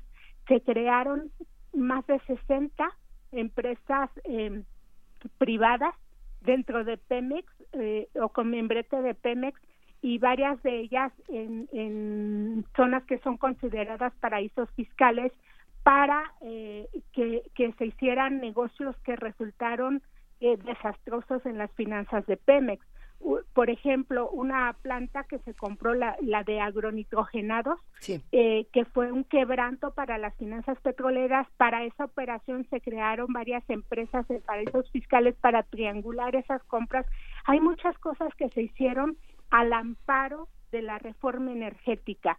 Eh, y que fueron negocios eh, que, que el, el legislativo debe, debe revisar qué tanto se debe ahora eh, revisar en materia eh, de, la reforma para ver que sí se puede revertir mucho de eso.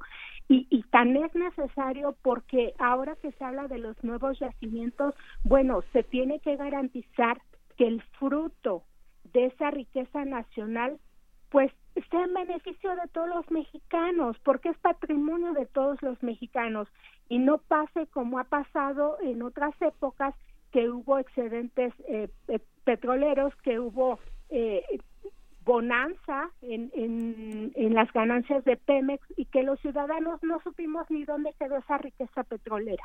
Sí, y justamente como lo señalas, digamos, son 39 empresas extranjeras y 34 empresas mexicanas que van a estar en la misma situación que las empresas que participaron en la construcción del nuevo aeropuerto, que porque finalmente ese sistema industrial privado de hidrocarburos va a tener que ser este revisado exhaustivamente para para ver qué etiquetas, este, digamos, todos los amigos de, de, los Oye y todo el proceso que, este, que, que, que, generó este sistema, este corredor de, de empresas beneficiadas y que implica cerca de 5.500 millones de barriles. incluso los ductos, porque lo que se mm. hizo con los ductos, que además son áreas de seguridad nacional, pues fue eh, un, todo un plan que ya venía desde hace mucho tiempo dentro de petróleos mexicanos. Yo me acuerdo que, que tuve y, difundí un, proyecto que había dentro de Pemex que, desde el sexenio de, de Vicente Fox, donde ya estaba el proyecto de privatizar las redes de ductos y permitir que los privados operaran redes de ductos. Entonces, imagínense con la situación que vemos ahora, de cómo el, el crimen organizado, el narcotráfico está agazapado en estas zonas y que se permita que particulares operen esto, bueno, se tiene que revisar bajo qué condiciones está, se estarían operando. Eh, y no es, eh, yo hablo, por ejemplo, de, de, la gravedad que esto representa porque también en mis investigaciones eh, identifiqué ductos en la frontera norte, ductos completos que eran operados por los Zetas. O sea, los Zetas habían instalado sus propios ductos en la frontera para trasvasar los hidrocarburos que se estaban robando en México y comercializarlos en la Unión Americana. Entonces, es un tema que, que nuevamente nos lleva a, la complejidad, es un tema técnico también, pero es un tema que a todos los actores de gobierno también les toca revisar. Y bueno, para, para ir cerrando esta conversación que ha tocado todos los temas, Ana Lilia Pérez Mendoza, cuéntanos un poco eh, qué puntos tendremos que estar eh, estudiando, a, qué tendremos que estar atentos para las próximas semanas, porque bueno, esto apenas está comenzando. Bueno, pues me parece que el, el, combate al robo de combustible todavía va a dar mucho de qué hablar. Muchísimo. Eh, yo espero que se normalice el, la distribución de combustibles porque es un tema bien sensible cuando afecta algo a la ciudadanía, pero eh, podría decir que la afectación, que el tema nos ha afectado desde hace mucho, solo que no nos dábamos cuenta. Entonces, eh, creo que viene mucho más eh, oposición también, eh, porque cuando se está combatiendo el crimen organizado en Pemex está combatiendo al enemigo en casa. eh, el sindicato tiene mucho poder en, en, las, en, en los campos petroleros, en las instalaciones petroleras, porque controlan sus puestos, controlan los, eh, los puestos clave. Por eso creo también que en esta rendición de cuentas se debe hacer un llamado a esta rendición de cuentas también eh, desde la dirigencia sindical. Porque además no es un sindicato que esté eh, o que haya trabajado en favor de sus agremiados. Yo he documentado muchos casos de trabajadores eh, que han denunciado eh, los malos manejos en, en, el propio sindicato o las prebendas que tiene el sindicato. Eh, documenté, por ejemplo, el uso discrecional que hacía la dirigencia sindical de una cláusula que es la cláusula 251 del contrato colectivo, mediante la cual cada mes Petróleos Mexicanos le transfiere un poco más de 7 millones de pesos al sindicato y que el sindicato o la dirigencia gasta en eh, el mantenimiento de sus instalaciones que están en, en la Ciudad de México, en la colonia Guerrero, de su edificio sindical, pero gastan en, en, comidas en restaurantes de lujo, en cremas dermatológicas, en tratamientos de belleza para su dirigencia sindical. Entonces, esta es una cláusula que debería beneficiar a todos los trabajadores, pero no se hace así. Eh, creo que el tema eh, va a crecer mucho más eh, porque tiene muchas implicaciones. Es que hay las, las, las, cremas es para aflojar un poquito la piel dura. Y fíjate, Ana Lilia, que bueno, hay una parte de todo lo que has hecho ha sido también gracias a la gente que no se ha prestado a la corrupción. Digamos que la gente que has entrevistado es gente que está en contra de eso, auditores, empleados, militares, este, que han rechazado fajos de dinero, que han rechazado todas esas cosas. O sea, hay una cuando eh, el presidente de la República llama a hacer la petición de ayuda a la gente, a veces podría parecer ingenuo cuando uno encuentra esto de este hay que robar pero poquito, ¿no? Esta esta idea este es esperanzador, es posible hacer un llamado hacia el sindicato, es posible o es ingenuo hacer ese llamado a tratar de deshacer todos estos eh, todos estos enredos. Pues yo creo que sí es posible, porque yo comulgo también con, con esa idea de, pues de los principios y de la ética y del que sí puedes decirle no a la corrupción. Miren, a mí en, lo personal me ha tocado enfrentar eh, mucha adversidad también por decirle no a la corrupción, porque en este sector hay muchos intereses y cuando escribes del sector eh, también eh, se, se piensa que es fácil convencer al periodista de no decir lo que debe decir. En mi caso me costó eh, hasta el asilo, ¿no? Eh, político, el, el, irme del país y muchas otras situaciones. Y, y, por supuesto que lo que ustedes comentan es bien importante porque sin fuentes de información el trabajo del periodista no sería posible. Y en mi caso, el trabajo que he logrado ha sido gracias a las fuentes de información que hablo de hablo de eh, gente también de la función pública eh, eh, trabajadores eh, también que forman parte de la industria petrolera que en efecto eh, han dicho no a la corrupción y, y que eh, no comulgan con, con esta cultura de la corrupción y algo bien importante y, y bonito en el caso de Pemex Petróleos Mexicanos a nivel eh, mundial es más que una empresa petrolera. Petróleos Mexicanos es una eh, empresa con identidad propia y los, los trabajadores petroleros eh, tengan una ideología eh, nacionalista bien arraigada.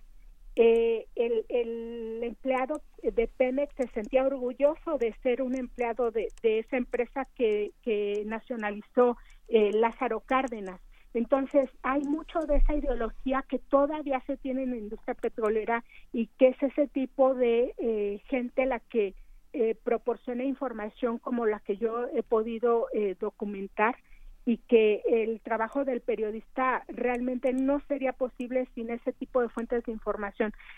Así, que yo también comulgo con esa idea de, de el hacer conciencia desde el ciudadano para que si queremos un país mejor, debemos pensar primero en la cultura de la legalidad y en lo que nos toca hacer a cada uno.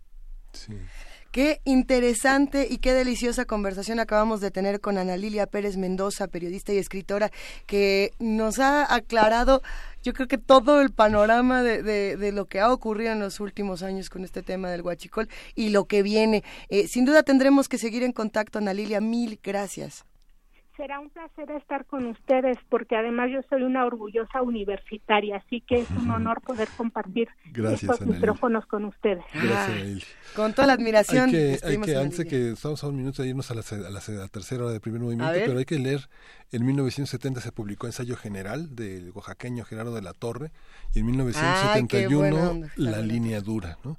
que es uno de los corazones sobre la estructura del sindicalismo charro en Pemex. El libro, hace años que no escuchaba de, la línea de Nitropress, Nitropress hizo una muy bella edición documentando toda la, toda la, todo el mundo documental alrededor de estas dos novelas. de, ensayo general. Hay que, hay que, de entrada vámonos a, a buscar libros de Nitropress y vámonos con Gerardo de la Torre. Una pausa y regresamos.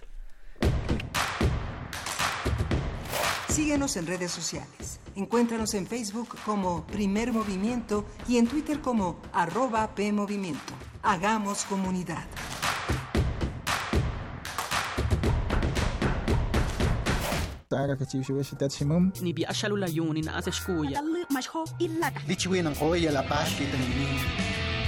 Las lenguas originarias de México en voz de sus hablantes. Calme Cali. Tercera temporada todos los jueves a las 10 horas por el 96.1 de FM. Retransmisión, domingos 15.30 horas por el 96.1 de FM. Radio UNAM, experiencia sonora.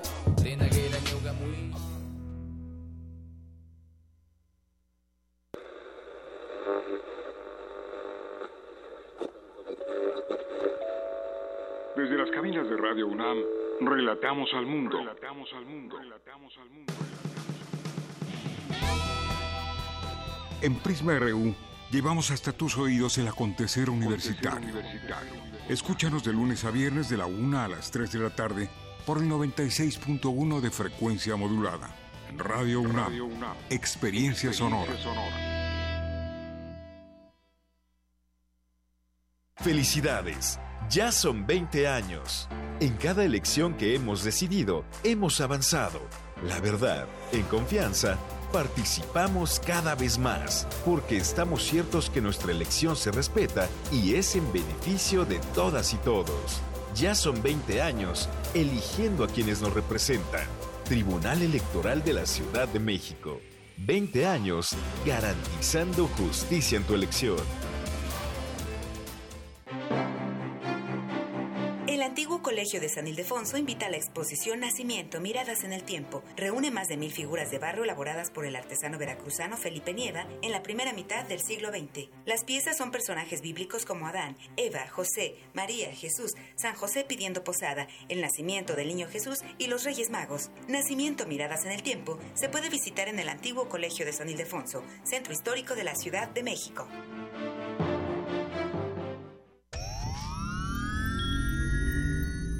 Tienes las ideas, tienes el talento, tienes la disposición, pero te faltan los medios.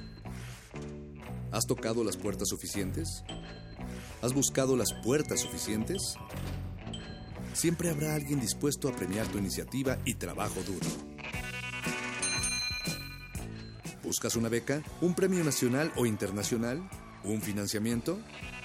Solo necesitas la orientación correcta. Bécame mucho. Toga y birrete para economías en decadencia. Jueves, 20:45 horas por el 96.1 de FM. Radio UNAM.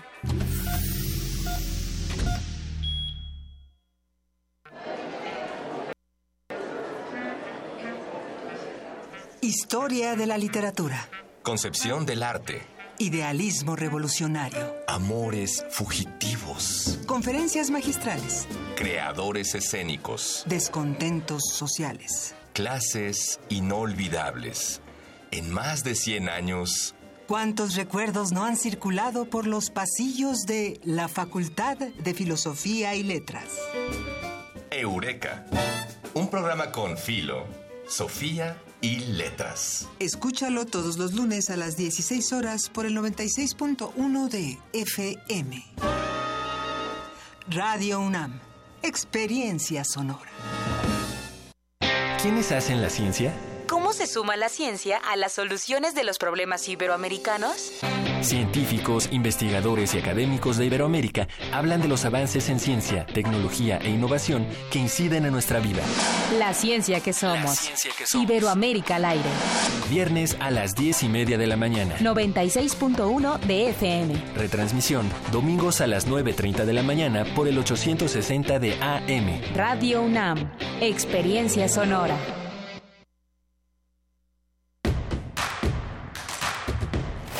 Encuentra la música de primer movimiento día a día en el Spotify de Radio UNAM y agréganos a tus favoritos.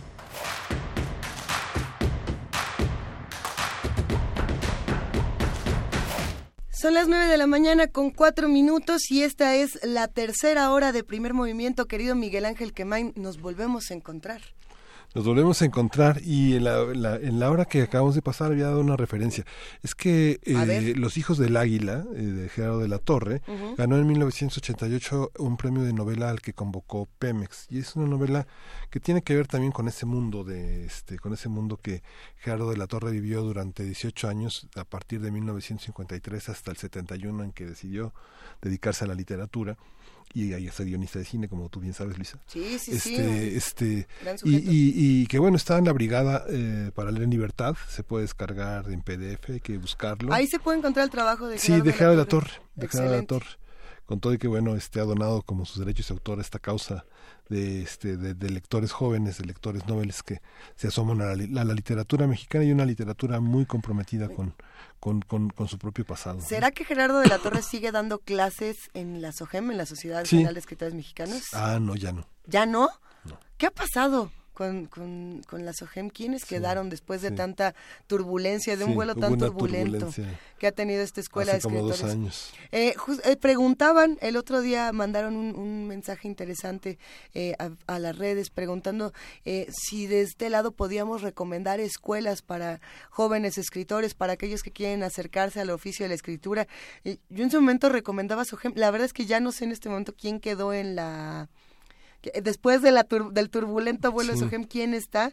Está por ahí la M, la Escuela Mexicana de, de Escritores. ¿Qué otra, ¿Qué otra escuela podríamos recomendar? Es complejo. sí hay Yo entraría a la. UNAM sí a leer mucho, a leer mucho. A- a- Acérquese Sí. usted a su universidad. Siempre hay muchas opciones, muchos cursos, muchos diplomados. Si a lo mejor no es la carrera la que están buscando, eh, sea eh, filosofía, en Sí. filosofía o en otras áreas, yo me acercaría a los distintos cursos de la universidad. Sí, justamente, Luisa. Es, es, uh, la, la, la carrera de la literatura consiste más bien en ser hallado más que en, en encontrar, ¿no? En leer mucho. Sí, leer mucho. Leer, mucho. muchísimo. Bueno, aquí Aprender quedó. a leer. Tener buenas guías de lectura, que son lo que, las, las que nuestros grandes maestros nos ofrecen, los grandes amigos mayores, los hermanos mayores de la literatura, ¿no? Ay, qué bonito. Esto- los Virgilios que son los hermanos Sí. mayores Sí, ¿no? de la literatura. Pues con eso y para seguir hablando de letras, nos vamos directamente a la poesía necesaria que hace homenaje a muchas cosas el día de hoy. Vámonos a poesía. Venga de ahí. Primer movimiento. Hacemos comunidad. Es hora de poesía necesaria. Bueno, uno que elige, una que elige enredarse, Miguel Ángel Quemay, con distintos homenajes, noticias, eh, mezcla. El día de hoy vamos a tener una mesa de migración. Y me quedé pensando en, en migración y en lo que está ocurriendo no solamente en nuestro país, en Centroamérica, sino en otros espacios como ha sido en Europa. Eh, de ahí, ven nada más cómo me, me voy saltando a, a quien se... De ahí, bueno, pues me quedé pensando en el Brexit, por supuesto, en todo lo que está ocurriendo actualmente con el Brexit, con esta gran discusión que va a pasar con Teresa May, qué está pasando con Londres, etcétera. Eh, y por supuesto, hoy es 8 de enero, así que no podemos olvidar que es el cumpleaños de David Bowie. Pero tampoco podemos olvidar a las, a las jóvenes voces, así que lo que decidí hacer aquí es una mezcla... Eh, es como un engrudo poético eh, que va mezclado, esperemos que lo disfruten. Vamos a, leer a Varsan Shire, ella es una poeta y activista de origen somalí, criada en Londres. Es, eh, pues su, su literatura tiene ciertos poemas que son eh, de migrantes, digamos, de, los, del, del tema migrante, pero hay otro tipo de poesía por aquí que yo me he encontrado que me encanta. Este poema se llama Hacia atrás y me parece brutal. A mí me encantó y espero lo disfruten tanto como yo. Eh, el poema estará acompañado de música de mujeres, de música de mujeres estadounidenses. Ella es Cat Power y hace un cover a David Bowie que a mí me encanta. Es eh, Wild is the Wind, esta canción triste, triste, triste y que cada quien la ha interpretado como de mucho amor o de mucha soledad. Así que entre Hacia atrás y Wild is the Wind, vámonos. El poema puede empezar con él caminando de espaldas hacia la habitación. Se quita la chaqueta y se queda sentado por el resto de su vida. Así es como traemos a papá de vuelta. Puedo hacer que la sangre corra de regreso a mi nariz, hormigas precipitándose hacia un agujero. Crecemos en cuerpos más pequeños, mis senos desaparecen, tus mejillas se suavizan, los dientes se acomodan en las encías. Puedo hacer que nos amen, solo di esa palabra. Darles muñones en lugar de manos si alguna vez nos tocan sin consentimiento. Puedo escribir el poema y hacerlo desaparecer. Padrastro escupe el licor de vuelta a la botella, el cuerpo de mamá retrocede en las escaleras, el hueso vuelve a su sitio, Quizás no pierde al bebé. Quizás estemos bien, niño. Voy a reescribir toda esta vida, pero esta vez habrá tanto amor que no podrás ver más allá de él no podrás ver más allá de él. Voy a reescribir toda esta vida y esta vez habrá tanto amor. Quizás estemos bien, niño, quizá no pierde al bebé. El cuerpo de mamá retrocede en las escaleras, el hueso vuelve a su sitio. Padrastro escupe, padrastro escupe el licor de vuelta a la botella. Puedo escribir el poema y hacerlo desaparecer, darles muñones en lugar de manos si alguna vez nos tocan sin consentimiento. Puedo hacer que nos amen, solo di esa palabra, tus mejillas se suavizan, los dientes se acomodan en las encías, crecemos en cuerpos más pequeños, mis senos desaparecen, puedo hacer que la sangre corra de regreso a mi nariz, hormigas precipitando hacia un agujero, así es como traemos a papá de vuelta, se quita su chaqueta y se queda sentado por el resto de su vida. El poema puede empezar con él caminando de espaldas hacia la habitación.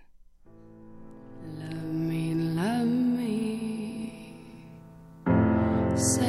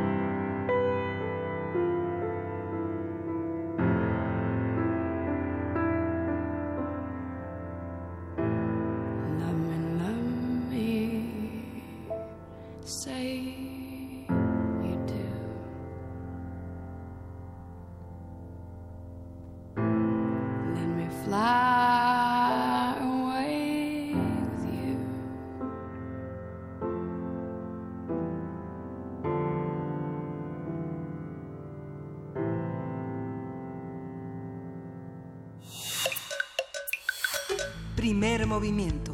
Hacemos comunidad. La mesa del día.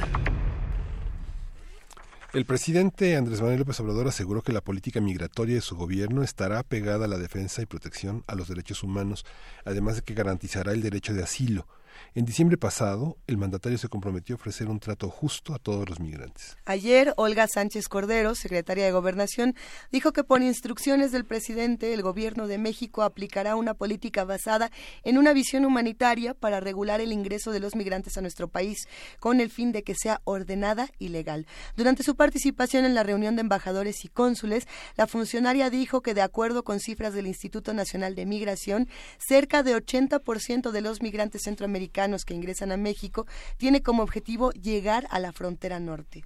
Por su parte, desde que anunció su candidatura a la presidencia de Estados Unidos y desde que asumió el puesto hace dos años, Donald Trump ha utilizado el tema migratorio para presionar a México y al Partido Demócrata, que controla la Cámara Baja y se ha negado a autorizar cinco mil millones de dólares para la construcción del muro entre ambas naciones.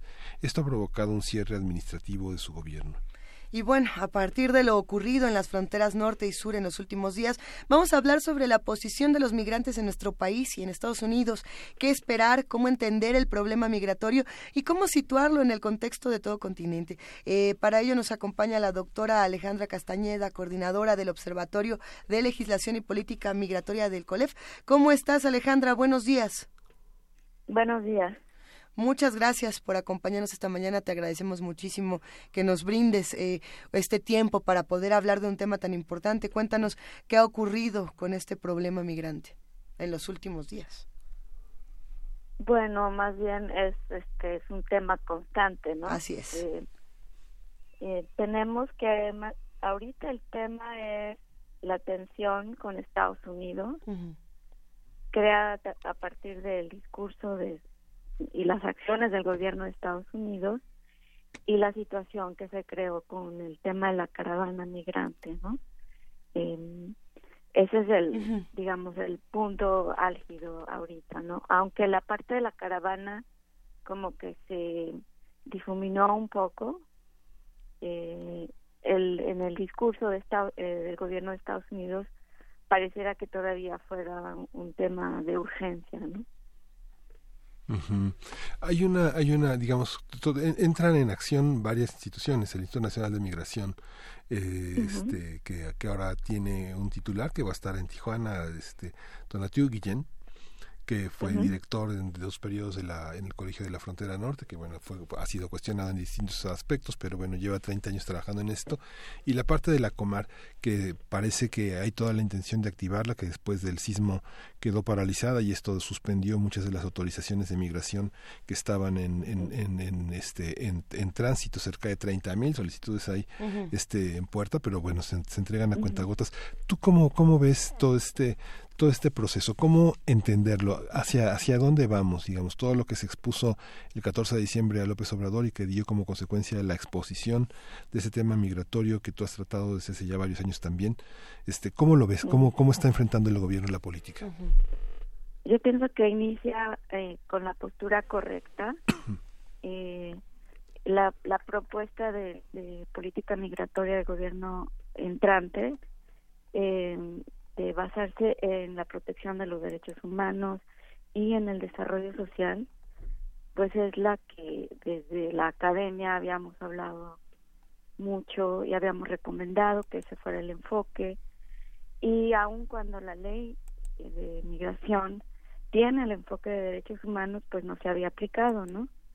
Eh, entonces la intención aquí es simplemente aplicar una ley que ya existe. La, el par- la parte más novedosa pues es el enfoque en el desarrollo social, es decir, la migración no va a detenerse porque en México se tenga una ley y se aplique una ley con enfoque de derechos humanos, ¿no? Sino la idea es desarrollar esa región para que haya eh, menos este expulsión de, de la zona, ¿no? Podemos eh, quizá abordar primero el tema de, de la frontera norte y luego nos vamos a este otro tema de, de la, de la frontera sur del país donde es muy interesante lo que ocurrió con las declaraciones de Olga Sánchez Cordero y, y bueno, cómo se va a abordar este tema. Pero el día de hoy, eh, justamente este martes a las 8 de la noche en tiempo de, de centro de nuestro país, Donald Trump va a dar un mensaje en cadena nacional de Estados Unidos eh, sobre la situación con la frontera de, de nuestro país. Fue muy interesante, eh, y te, te lo pregunto también Alejandra, ¿cómo se llevó a cabo la decisión de que esto fuera un mensaje en cadena nacional, de carácter, como decía Donald Trump, entre comillas, urgente? Eh, ¿Por qué, ¿Por qué la discusión de entrada de un mensaje? ¿Qué es lo que ahora, qué se trae entre manos este señor? Bueno, lo, lo que se trae entre manos es muy evidente porque lo que quiere es crear un eh, una idea o una sensación en el pueblo norteamericano de una emergencia que pues no existe, ¿no?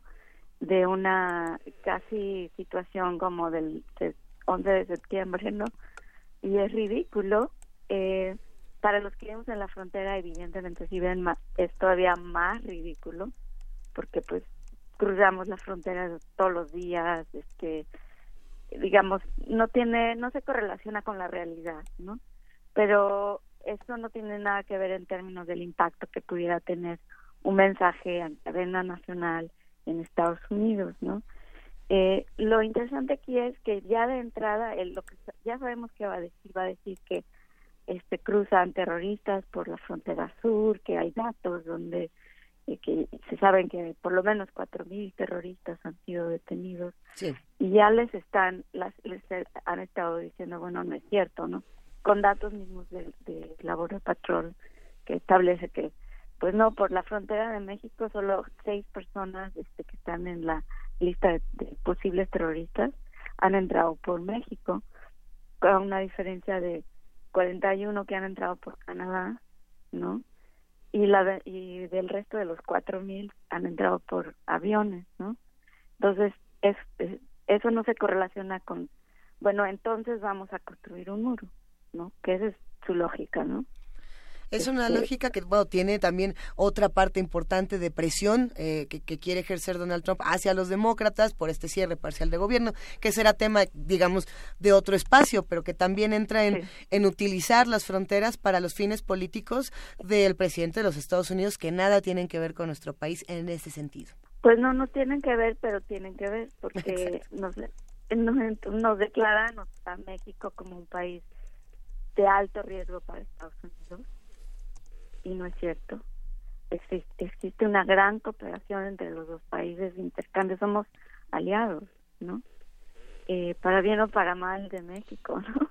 Por supuesto. Eh, y entonces, eh, toda la retórica es completamente, pues, equivocada, ¿no? Yo entiendo que México, pues, no, ni se debe de meter ahorita a, de- a establecer declaraciones oficiales con, you know, este, para contrarrestar este discurso, porque no nada más le daríamos leña para su fuego, ¿no? Justamente. Esta parte de la migración que, digamos, eh, hay una... El 10 de diciembre en Marrakech se reunieron eh, más de 180 países para este, declarar una, una, una, una política de migración que no es vinculante, pero que modifica sustancialmente muchas de las políticas eh, de mi- migratorias en, en el mundo. Esta, ¿Estamos alineados en la, en la preocupación internacional de la migración? ¿México juega un papel importante en esta, en esta declaración? ¿Sirve estar eh, en ese concierto? Sí, claro, México tiene que estar ahí y estar, eh, digamos, con las posturas más progresistas. Eh, ahora toca que las acciones del gobierno de México sean congruentes con eso, ¿no? Eh, y como todo, porque en México casi siempre tenemos muy buenas leyes, participamos en los mejores este, Foros. tratos internacionales, pero en las acciones pues hay una gran distancia, ¿no? Entonces si vamos a aportar esa distancia pues siempre es bueno, ¿no? Ujú.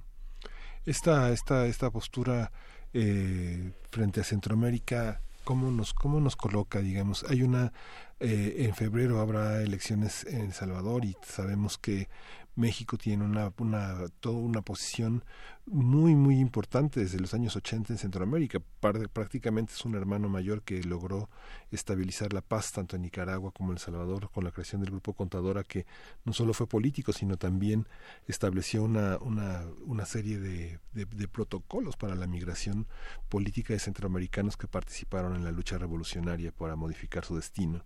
¿Cómo, cómo estamos frente a Centroamérica? Bueno, pues con el nuevo gobierno eh, no sabría, pero yo supongo que tendremos que estar en, en, en una postura de respeto a lo que suceda en cada uno de estos países, ¿no?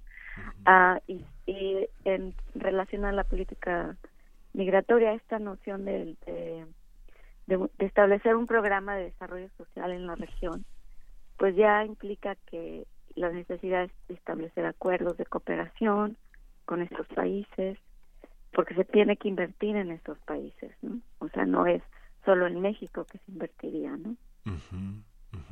Sí, a ver, eh, Sego prevé justamente en este tema de, de la nueva ca- caravana migrante eh, que se quiere dar un portazo, ¿no? Era lo que se- era la nota de ayer, que, que, es que, que si va a haber portazo en la frontera, que si no, que si cómo se va a llevar a cabo, que tiene que haber una manera ordenada de hacer todo este tema. Y Olga Sánchez Cordero, eh, titular de la Secretaría de Gobernación, anunció justamente eh, pues esta esta postura de vamos a hacer todo de manera ordenada, no vamos a aceptar este tipo de, de portazos, pero sí aceptamos a todos los que quieran entrar de una manera pacífica, a todos los que quieran acercarse a nuestro país en orden. En- ¿Cómo, cómo, cómo podemos leer esto? ¿Qué, ¿Qué pasa a partir de ahí, Alejandra? Pues digamos que también eso lo estableció el gobierno anterior. Es decir, no es que no se deja, no se estaba dejando entrar a los migrantes en la anterior caravana, eh, solo tenían que hacer fila y lo estaban procesando, ¿no? Eh, pero dieron el portazo y esas escenas muy dramáticas que vimos, ¿no? eh, ahí lo que lo que se necesita pues es pues, que se haya más personal que procese con mayor rapidez la entrada de las personas no porque los requisitos son en ese caso se- son mínimos. Bueno depende de lo que les pidan no pero eh, yo pienso que les estarían pidiendo mínimos. O sea lo único que se requiere es registrar quién está entrando al país. Punto no eh, y se le da un, un- como una especie de, visa cortita no de, este de algunos días. Y ya. Eh, eh, eso es correcto. Yo pienso que así siempre debió de haber sido. Y eso es lo el, el reclamo que siempre se ha- había hecho, ¿no? Digamos- Ahora es la, acti- la actitud de quienes vienen, es, esa es la que tal vez varía, ¿no? Esa es la que puede variar. Desde tu punto de vista, eh, de la administración anterior a la actual, ¿no ha habido un cambio en el trato a los migrantes ni a la postura que se tiene frente a ellos? Bueno, la postura sí es diferente porque en, en la administración anterior continuaban con los retenes migratorios, eh, digamos, lo que ha- había era retenes en el interior. Digamos, la frontera de México era, es una, se conoce como la política frontera vertical. Sí. Entonces, conforme iban entrando al, al territorio, ya se les iba deteniendo adentro del territorio, ¿no? Eh, no tanto ahí en la frontera, ¿no? Entonces, este, ah, lo que anunció Tonatiuh Guillén era eliminar los retenes, por un lado, y ese era así un gran cambio, porque también está el problema de el personal del Instituto Nacional de Migración y los problemas con ese personal, ¿no? Este, en, te- en términos de las violaciones a los derechos humanos. El trabajo que publicaste, este, Alejandra, eh, publicaste todo un, un- toda una valoración sobre un reporte que fue el programa de la frontera sur o la política de persecución de migrantes en México. En estas valoraciones, eh, este, ¿cómo eh, hay, hay, hay manera de estudiar, digamos, la percepción que ahora tuvimos tan clara en redes sociales de, de estigmatizar a estos grupos que llegaron, que se fueran, que este, contaminaban, que solo dejaban basura. ¿Hay, ¿Hay algún aspecto metodológico que nos permita entender, tener un criterio general de clasificación, de entendimiento? ¿Por qué hay esa, por qué hay ese rechazo? ¿Cómo se construyó ese rechazo cuando en México, desde, no sé, desde los años 30, desde la, desde el gobierno de Lázaro Cárdenas, donaba llaves, gallinas, este, para, para abrazar a la gente que llegaba a México, desde españoles, judíos, este, todo, todo el mundo que llegó aquí. ¿Cómo hemos llegado a este punto? Bueno, es digamos que eh, una cosa es las acciones del gobierno, ¿no? La política del gobierno y otra es el pues el tejido social, ¿no? Y sí yo creo que eh, en la parte de pues antimigratoria mexicana o de rechazo del del otro que considera, se considera como menos, pues está ahí, ¿no? O sea, no es que no exista, existe desde hace mucho y es de la discriminación, ¿no? Eh, No podemos decir racismo, eh, pero sí podemos decir discriminación, ¿no? Claro. Y, o sea, no, no, no tenemos esa actitud con, con los españoles, ¿no? Pero sí con los eh, guatemaltecos, ¿no? Este, y eso es, pues, es clasismo o lo que, no sé cómo le quisieras llamar, ¿no? Este, de, ahora sí que depende de la, de la población, es la actitud. Y es un poco esta, también sale en redes sociales el, el tom que llevamos dentro, ¿no? Es decir, todos tenemos eso y algunos sabemos pues mediarlo, controlarlo y, y acabarlo, ¿no? Y otros lo dejan salir, ¿no? Este, Alejandra, ¿puedes explicarnos una, una de las cosas que has señalado en, en tu trabajo? Es eh, que la política migratoria desde 2012, eh, la migración de menores de Centroamérica que no vienen acompañados, eh, tuvo su punto crítico en 2014 y después, eh, después bajó. ¿Cómo, ¿Cómo ha sido su percepción de esta parte, digamos, los niños no acompañados? ¿Cómo se atreven, digamos, a, a- a- a mandar a tantas, a tantos menores a un país que no tiene la hostilidad aparentemente de Estados Unidos. ¿Existe hostilidad de parte de la frontera mexicana en este en este rubro humanitario? ¿Ha existido, digamos, pensando desde Mm. 2012, ¿no? Este, mira, lo que, digamos, toda esta eh, tendencia de, del el tema de los menores no acompañados, en México ya se, se- a partir de entonces también se empezó a promover o a buscar una política específica para ese grupo y se han sacado leyes, de nuevo el tema de leyes muy progresistas, pero que se aplican a medias, ¿no? eh, donde sí se busca la protección de este grupo, ¿no? Eh, aquí, por ejemplo, en el nuevo gobierno sí se habla de establecer una comisión de niños migrantes y solicitantes de refugio, ¿no? Es decir, seguir con el enfoque específico para este grupo que tiene unas necesidades, ¿no? También porque son muy vulnerables a la al, a la trata humana, ¿no? eh, y el otro es, es de la crisis de 2014, el mismo gobierno de Estados Unidos estableció un programa en Centroamérica para que desde allí se tramitara, eh, eh, digamos, la visa, si quieres, de estos menores para que pudieran ser trasladados a Estados Unidos, ¿sí? Ese programa entró el gobierno de Trump y lo cancelaron. Entonces volvió a, a resurgir el, el número de, de migrantes no de menores no acompañados. Se em, empezó a subir como eh, digamos ya había bajado pero volvió a subir en 2017 2018 no claro una una recomendación y esa es la razón. Perdón continúa.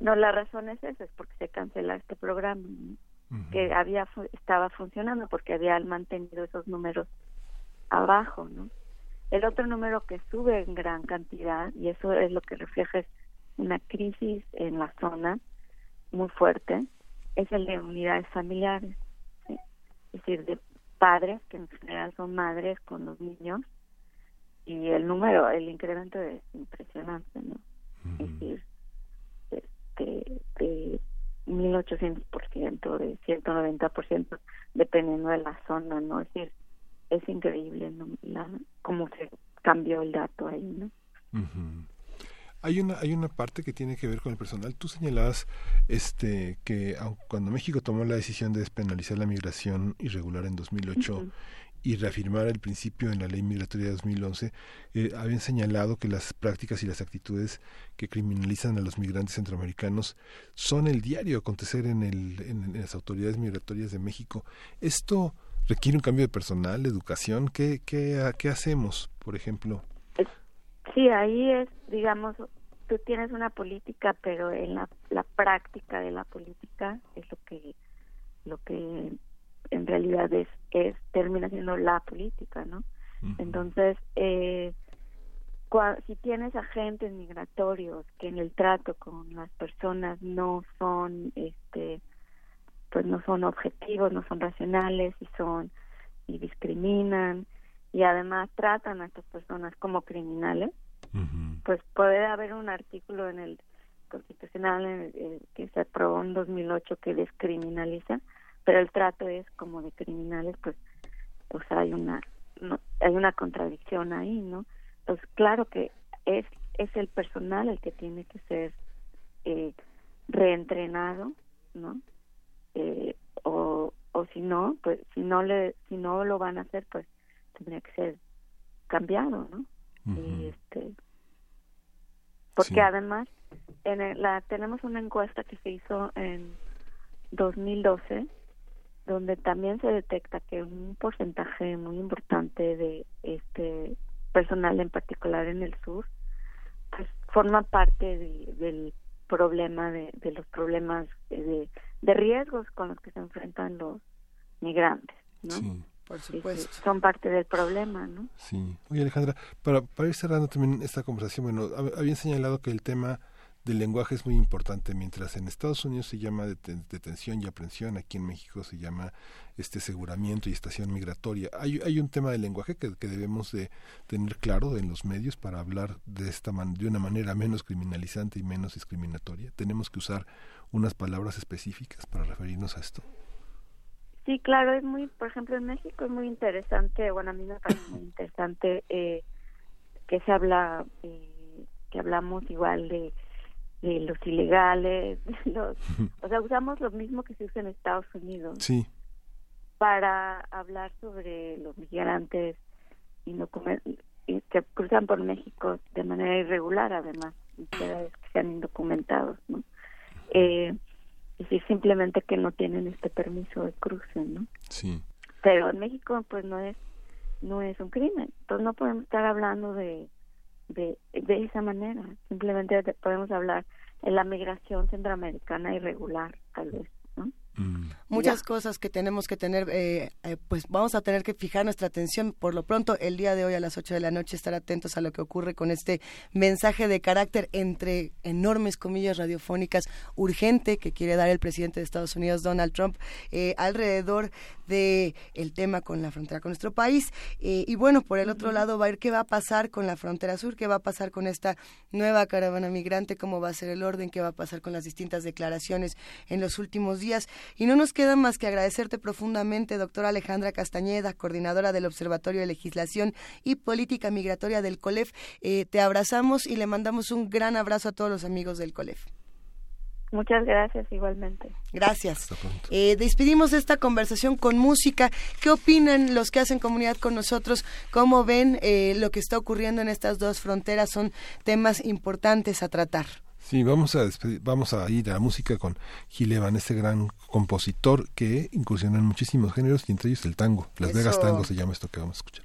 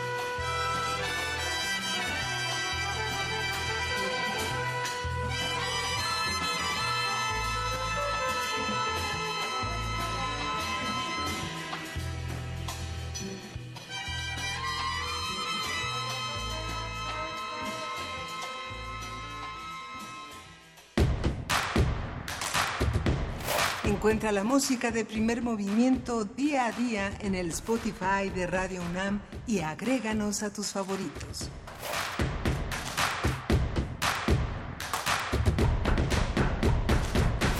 Y son las 9 de la mañana con 44 minutos. Miguel Ángel Quemain, tenemos regalos para los radioescuchas.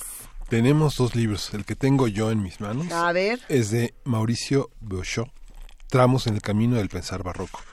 Es un libro que edita... Ya lo abriste, Ya lo abrí. Es un libro que edita la Coordinación de Humanidades. Es un libro de 2017 y es un libro verdaderamente extraordinario. Es un libro de uno de los filósofos mexicanos más importantes que pone al alcance de los lectores un tema del mestizaje y la interculturalidad, que son como las eh, como las atribuciones de un pensamiento semiótico y hermenéutico, pero que tienen que ver con nuestra cultura. Y a quienes antologa y explica es a Giordano Bruno, a, Baltasar Gracián, a Campanella, a Sor Juana Inés de la Cruz, a Atanasius Kircher, a Sebastián Izquierdo, y luego hace un capítulo sobre la analogía en el barroco. Es un instrumento de análisis muy interesante con lleno de cuestiones que tienen una relativa sencillez para un lector este para un lector ordinario digamos que si uno ha cursado bien la prepa con pasión es un libro muy comprensible Me va a gustar. Dice que la educación, según Gracián, es la formación del ingenio para llegar al hombre discreto. Posee las virtudes porque posee la prudencia, que es la puerta hacia todas ellas, y lo hace por la vía de la formación del ingenio, porque se va más allá del genio y se basa en la educación. Un libro muy, muy interesante. Se va por teléfono. Se va por teléfono. 55 36 43 39 es el teléfono. Ahí está el primer libro. El segundo, que lo tengo en mis manos, es Anatomía de la Feria. Y cuando hablamos de la feria, por supuesto, nos referimos a la novela de Juan José Arreola, que él la describía como una pachanga. Eh, esta Anatomía de la Feria justamente es un libro que hace una, una suerte de disección a esta novela que no tuvo tanta suerte como muchos otros títulos, quizá. Eh, ya, está, ya lo estuvimos platicando en otra ocasión, ¿no? El ABC de, de la Arreola. literatura era Arreola, eh, Borges, Cortázar. Sí. Si eran ellos. Y bueno, muchos dirán, a ver, en estos 100 años de Arreola que llaman, ya es 2019, ya no podemos hablar Ya. de 100 años de Arreola. Pero bueno, eh, ¿qué títulos recuerdan? ¿Cómo han estudiado eh, a Juan José Arreola? Ignacio Ortiz Monasterio tiene una propuesta que se antoja muchísimo. El prólogo de este libro lo hace Hernán Lara Zavala, que bueno, pues también tiene opiniones deliciosas alrededor de este tema. Y como bien saben, está publicado por la UNAM, por Cátedra Anatomía de la Feria. Es un libro que se antoja muchísimo. Y si este no, no llaman y no se lo quedan, me lo quedo yo. Aviso Sí. desde ahora. A ver, repetimos, el teléfono es 55 36 43 39.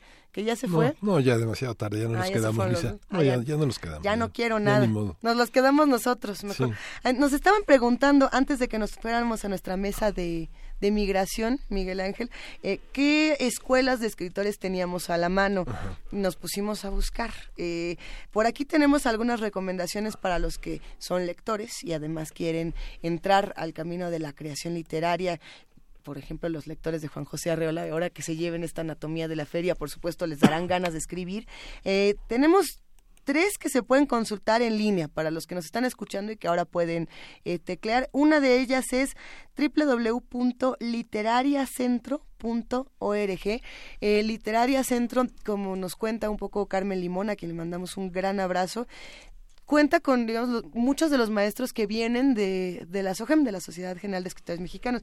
Entre ellos está Pablo, Pablo Soler Frost, está Mario González Suárez, están estos maestros que, bueno, han sido muy generosos con su trabajo desde siempre, ¿no? Que siempre se han arrojado a dar clase y estar en este acompañamiento de, de creación literaria. Tenemos otra propuesta que se antoja mucho, es escribalia.com, escribalia. Eh, compartiremos yo creo que al final del programa, cuando, cuando termine los links, escribalia.com, se escribe con K, S-K, Escribalia, así como Escribalia, eh, tiene una propuesta de un diplomado de creación literaria en línea. Este también es 100% en, en línea con escritores mexicanos, escritores españoles. Entonces ahí también hay una combinación y un mapa interesante de, de lecturas que se puede quedar pendiente y, bueno pues a ver compartimos la liga también está la recomendación y al parecer todavía está lo que estábamos platicando antes de irnos a la mesa, que es la Escuela de Escritores de México, así tal cual la pueden buscar, escuela de escritores de. Esta escuela continúa con sus diplomados constantes, eh, sus diplomados permanentes de poesía, de cuento, de novela, el de creación literaria como tal. Lo pueden consultar en la liga y si no me equivoco, esta escuela está en Coyoacán en una casa muy bonita. Entonces ahora consultamos eh, las direcciones, compartimos toda esta información para aquellos que estaban interesados en este tema y también en el helénico. Según Sí. en el helénico también daban muchos diplomados. Sí, ya hay muchos, hay varias opciones, digamos que no es una carrera, este, como formal, donde uno puede estudiar como ingeniería mecánica y salir de ingeniero mecánico, ingeniería electrónica, sino que se va haciendo, como tú bien decías, Luisa, de muchas, de muchos pedacitos, ¿no? De Eso. muchas experiencias, de incursionar en muchos géneros. La coordinación de literatura del IMBA, literatura.imba.gov.mx, Ah, claro, claro. Tiene un espacio muy importante que es la casa de la casa Javier Villarrutia Ah, en la Condesa. en la Condesa en este en, eh, en- sobre la avenida Tamaulipas Ah, yo ahí tomé unos cursos re Sí, buenos sí. para escribir, me encantó. ahí en esa casa está dedicada justamente a la enseñanza a la enseñanza y el análisis de la literatura vale mucho la pena también acercarse literatura.imba.gov.mx Así que ya sabe, si usted quiere escribir, opciones hay muchas, libros también, así que a leer y a buscar unos guías, unos virgilios. ¿Cómo lo llamabas hace rato? ¿Un hermano mayor? un hermano mayor ¿no? Qué Siempre- bonito. siempre requiere se requiere eso no en el periodismo en la filosofía en las humanidades siempre requiere uno a alguien que que te diga conoces este libro no llévatelo Hijo, y se siente también cuando Sí. regresas y dices, aquí está, lo Sí. acabé. Ya lo vamos a platicar. Vamos a ir a una cápsula de la revista Cómo ves, de divulgación científica. Eh, esta cápsula nos va a dar, yo creo que pie para regresar a hablar de nuevas narrativas. ¿Sí? ¿Se puede? ¿Vamos a poder hablar de Bandersnatch? Órale. Vamos a, ver a esta cápsula hablando de realidad virtual y regresamos a hablar de nuevas narrativas en televisión, en cine y en literatura. Revista Cómo ves. Vivimos en un tiempo en que buena parte de la tecnología se desarrolla solo con el fin de entretenernos. Si bien esto es un propósito necesario para el ser humano, significa que las prioridades humanas están cambiando. Esto no deja de lado nuestra necesidad de progreso, pues nunca falta una mente que sepa cómo aprovechar las tecnologías del entretenimiento en otro tipo de campos. Es el caso de lo que está pasando con la realidad virtual y la realidad aumentada.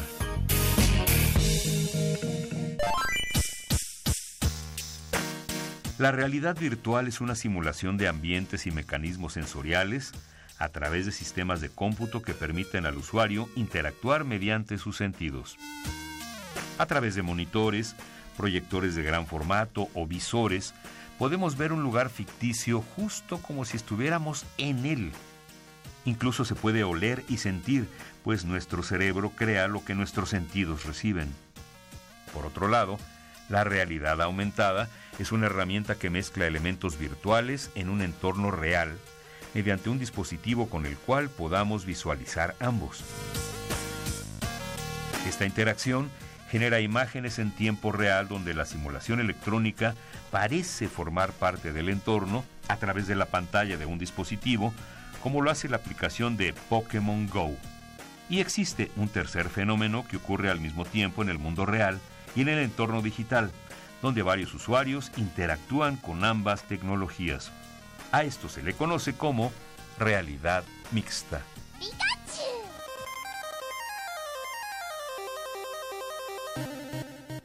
Este tipo de tecnologías ya se están aprovechando para aplicaciones médicas e industriales, como el desarrollado por el equipo del investigador Gabriel Sepúlveda Cervantes, director de proyectos del Centro de Innovación y Desarrollo Tecnológico en Cómputo del Instituto Politécnico Nacional. Han creado un sistema de telerehabilitación para pacientes que han sufrido lesiones en las extremidades superiores, pero que no pueden acudir a las sesiones con el especialista.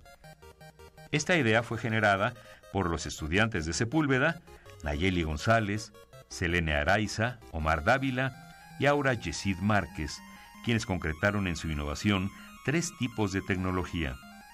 La primera da una señal de retroalimentación física para que el usuario sienta los objetos de los medios virtuales.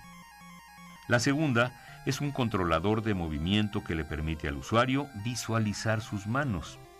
La tercera es un sensor Kinect desarrollado por Microsoft para la consola Xbox 360 que captura los movimientos de la muñeca, el brazo, el codo y el hombro. La idea del proyecto es registrar los movimientos del paciente en una base de datos que posteriormente será consultada por el fisioterapeuta para verificar los avances de la terapia de rehabilitación. Dentro de la UNAM, la realidad virtual y la realidad aumentada se aprovechan en distintas disciplinas. En psicología, por ejemplo, se aprovechan para diseñar ambientes virtuales para apoyar el tratamiento de pacientes. En medicina y odontología se recrean modelos anatómicos que posteriormente se utilizan para simular intervenciones quirúrgicas con precisión. Hace tan solo 20 años, las computadoras no formaban parte de la educación convencional. En dos décadas se han convertido en utensilios indispensables para la demanda educativa actual. ¿Ocurrirá lo mismo con la realidad virtual y la realidad aumentada? Esta es una coproducción de Radio UNAM y la Dirección General de Divulgación de la Ciencia de la UNAM, basada en el artículo Entre la ilusión y la realidad virtual, escrito por Guillermo Cárdenas Guzmán. Si deseas saber más sobre realidad virtual y realidad aumentada, consulta la revista Cómo ves, la publicación mensual de divulgación científica de la UNAM. Revista Cómo ves Síguenos en redes sociales. Encuéntranos en Facebook como Primer Movimiento y en Twitter como arroba PMovimiento. Hagamos comunidad.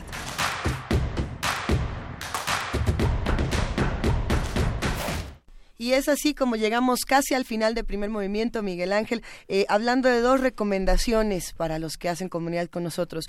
Una que apela a la ciencia ficción, a las realidades narrativas, sean virtuales, elige tu propia aventura, y la otra al tema de, de la migración. La primera recomendación es... Eh, de televisión. Bueno, es que eh, no sabemos cómo llamarlo porque no es cinematográfico, es eh, televisión interactiva. Eh, se llama Bandersnatch, yo creo que ya algunos la, ah, vieron, la disfrutaron. Es forma parte, digamos, del universo de Black Mirror, esta serie de ciencia ficción que se presenta por Netflix.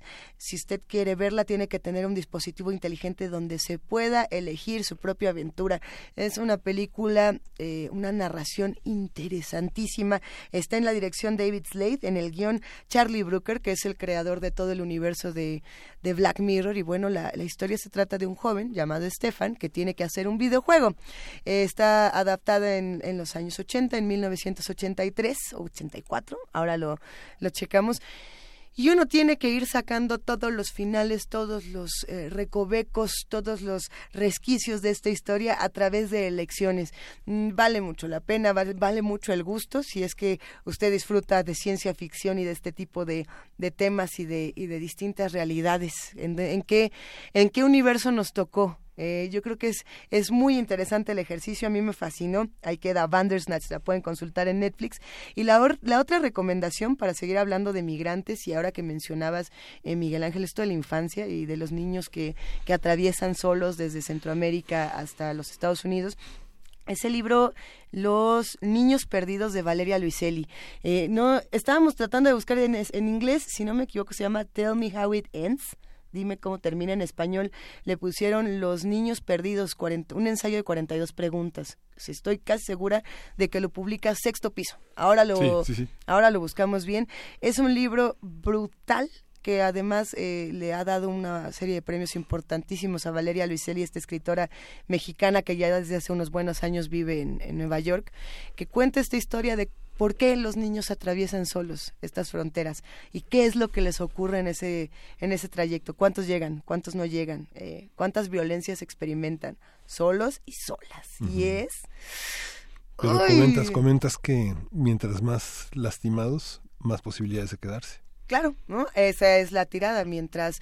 Eh, pero la tirada de quién? Esa es la pregunta, de, de quién, de los que eligen mandar a los niños solos o de los que hacen estos modelos para que los niños sean recibidos de esta manera y orillen a, los padres y a las familias eh, a mandar a sus hijos. A que esa sea la vía. Es brutal el libro. Yo creo que Valeria Leseli es, eh, pues no sé, es de mis escritoras consentidas en ese sentido y esperemos que disfruten tanto esta recomendación como lo hacemos nosotros y si no la disfrutan y les enchina un poco el, el cuero, pues también de eso se trata.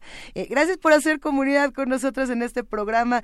Estuvimos Miguel Ángel Quemán y Luisa Iglesias, como saben, Juana Inés de esa está de vacaciones y le mandamos un gran abrazo a Berenice Camacho que iba a venir hoy, pero le dolió, le dolió la, muela. Ay, es que no hay, no hay, como eso, no hay peor que eso, ¿verdad? Le mandamos un abrazote, un ketorolaco del tamaño de, de todo nuestro, de toda esta cabina para que se sienta mejor. Un sublingual. Gracias, querido Miguel Ángel Gracias, eh, nos vemos mañana. Esto fue Primer Movimiento. El mundo desde la universidad. Radio UNAM presentó Primer Movimiento. El mundo desde la universidad.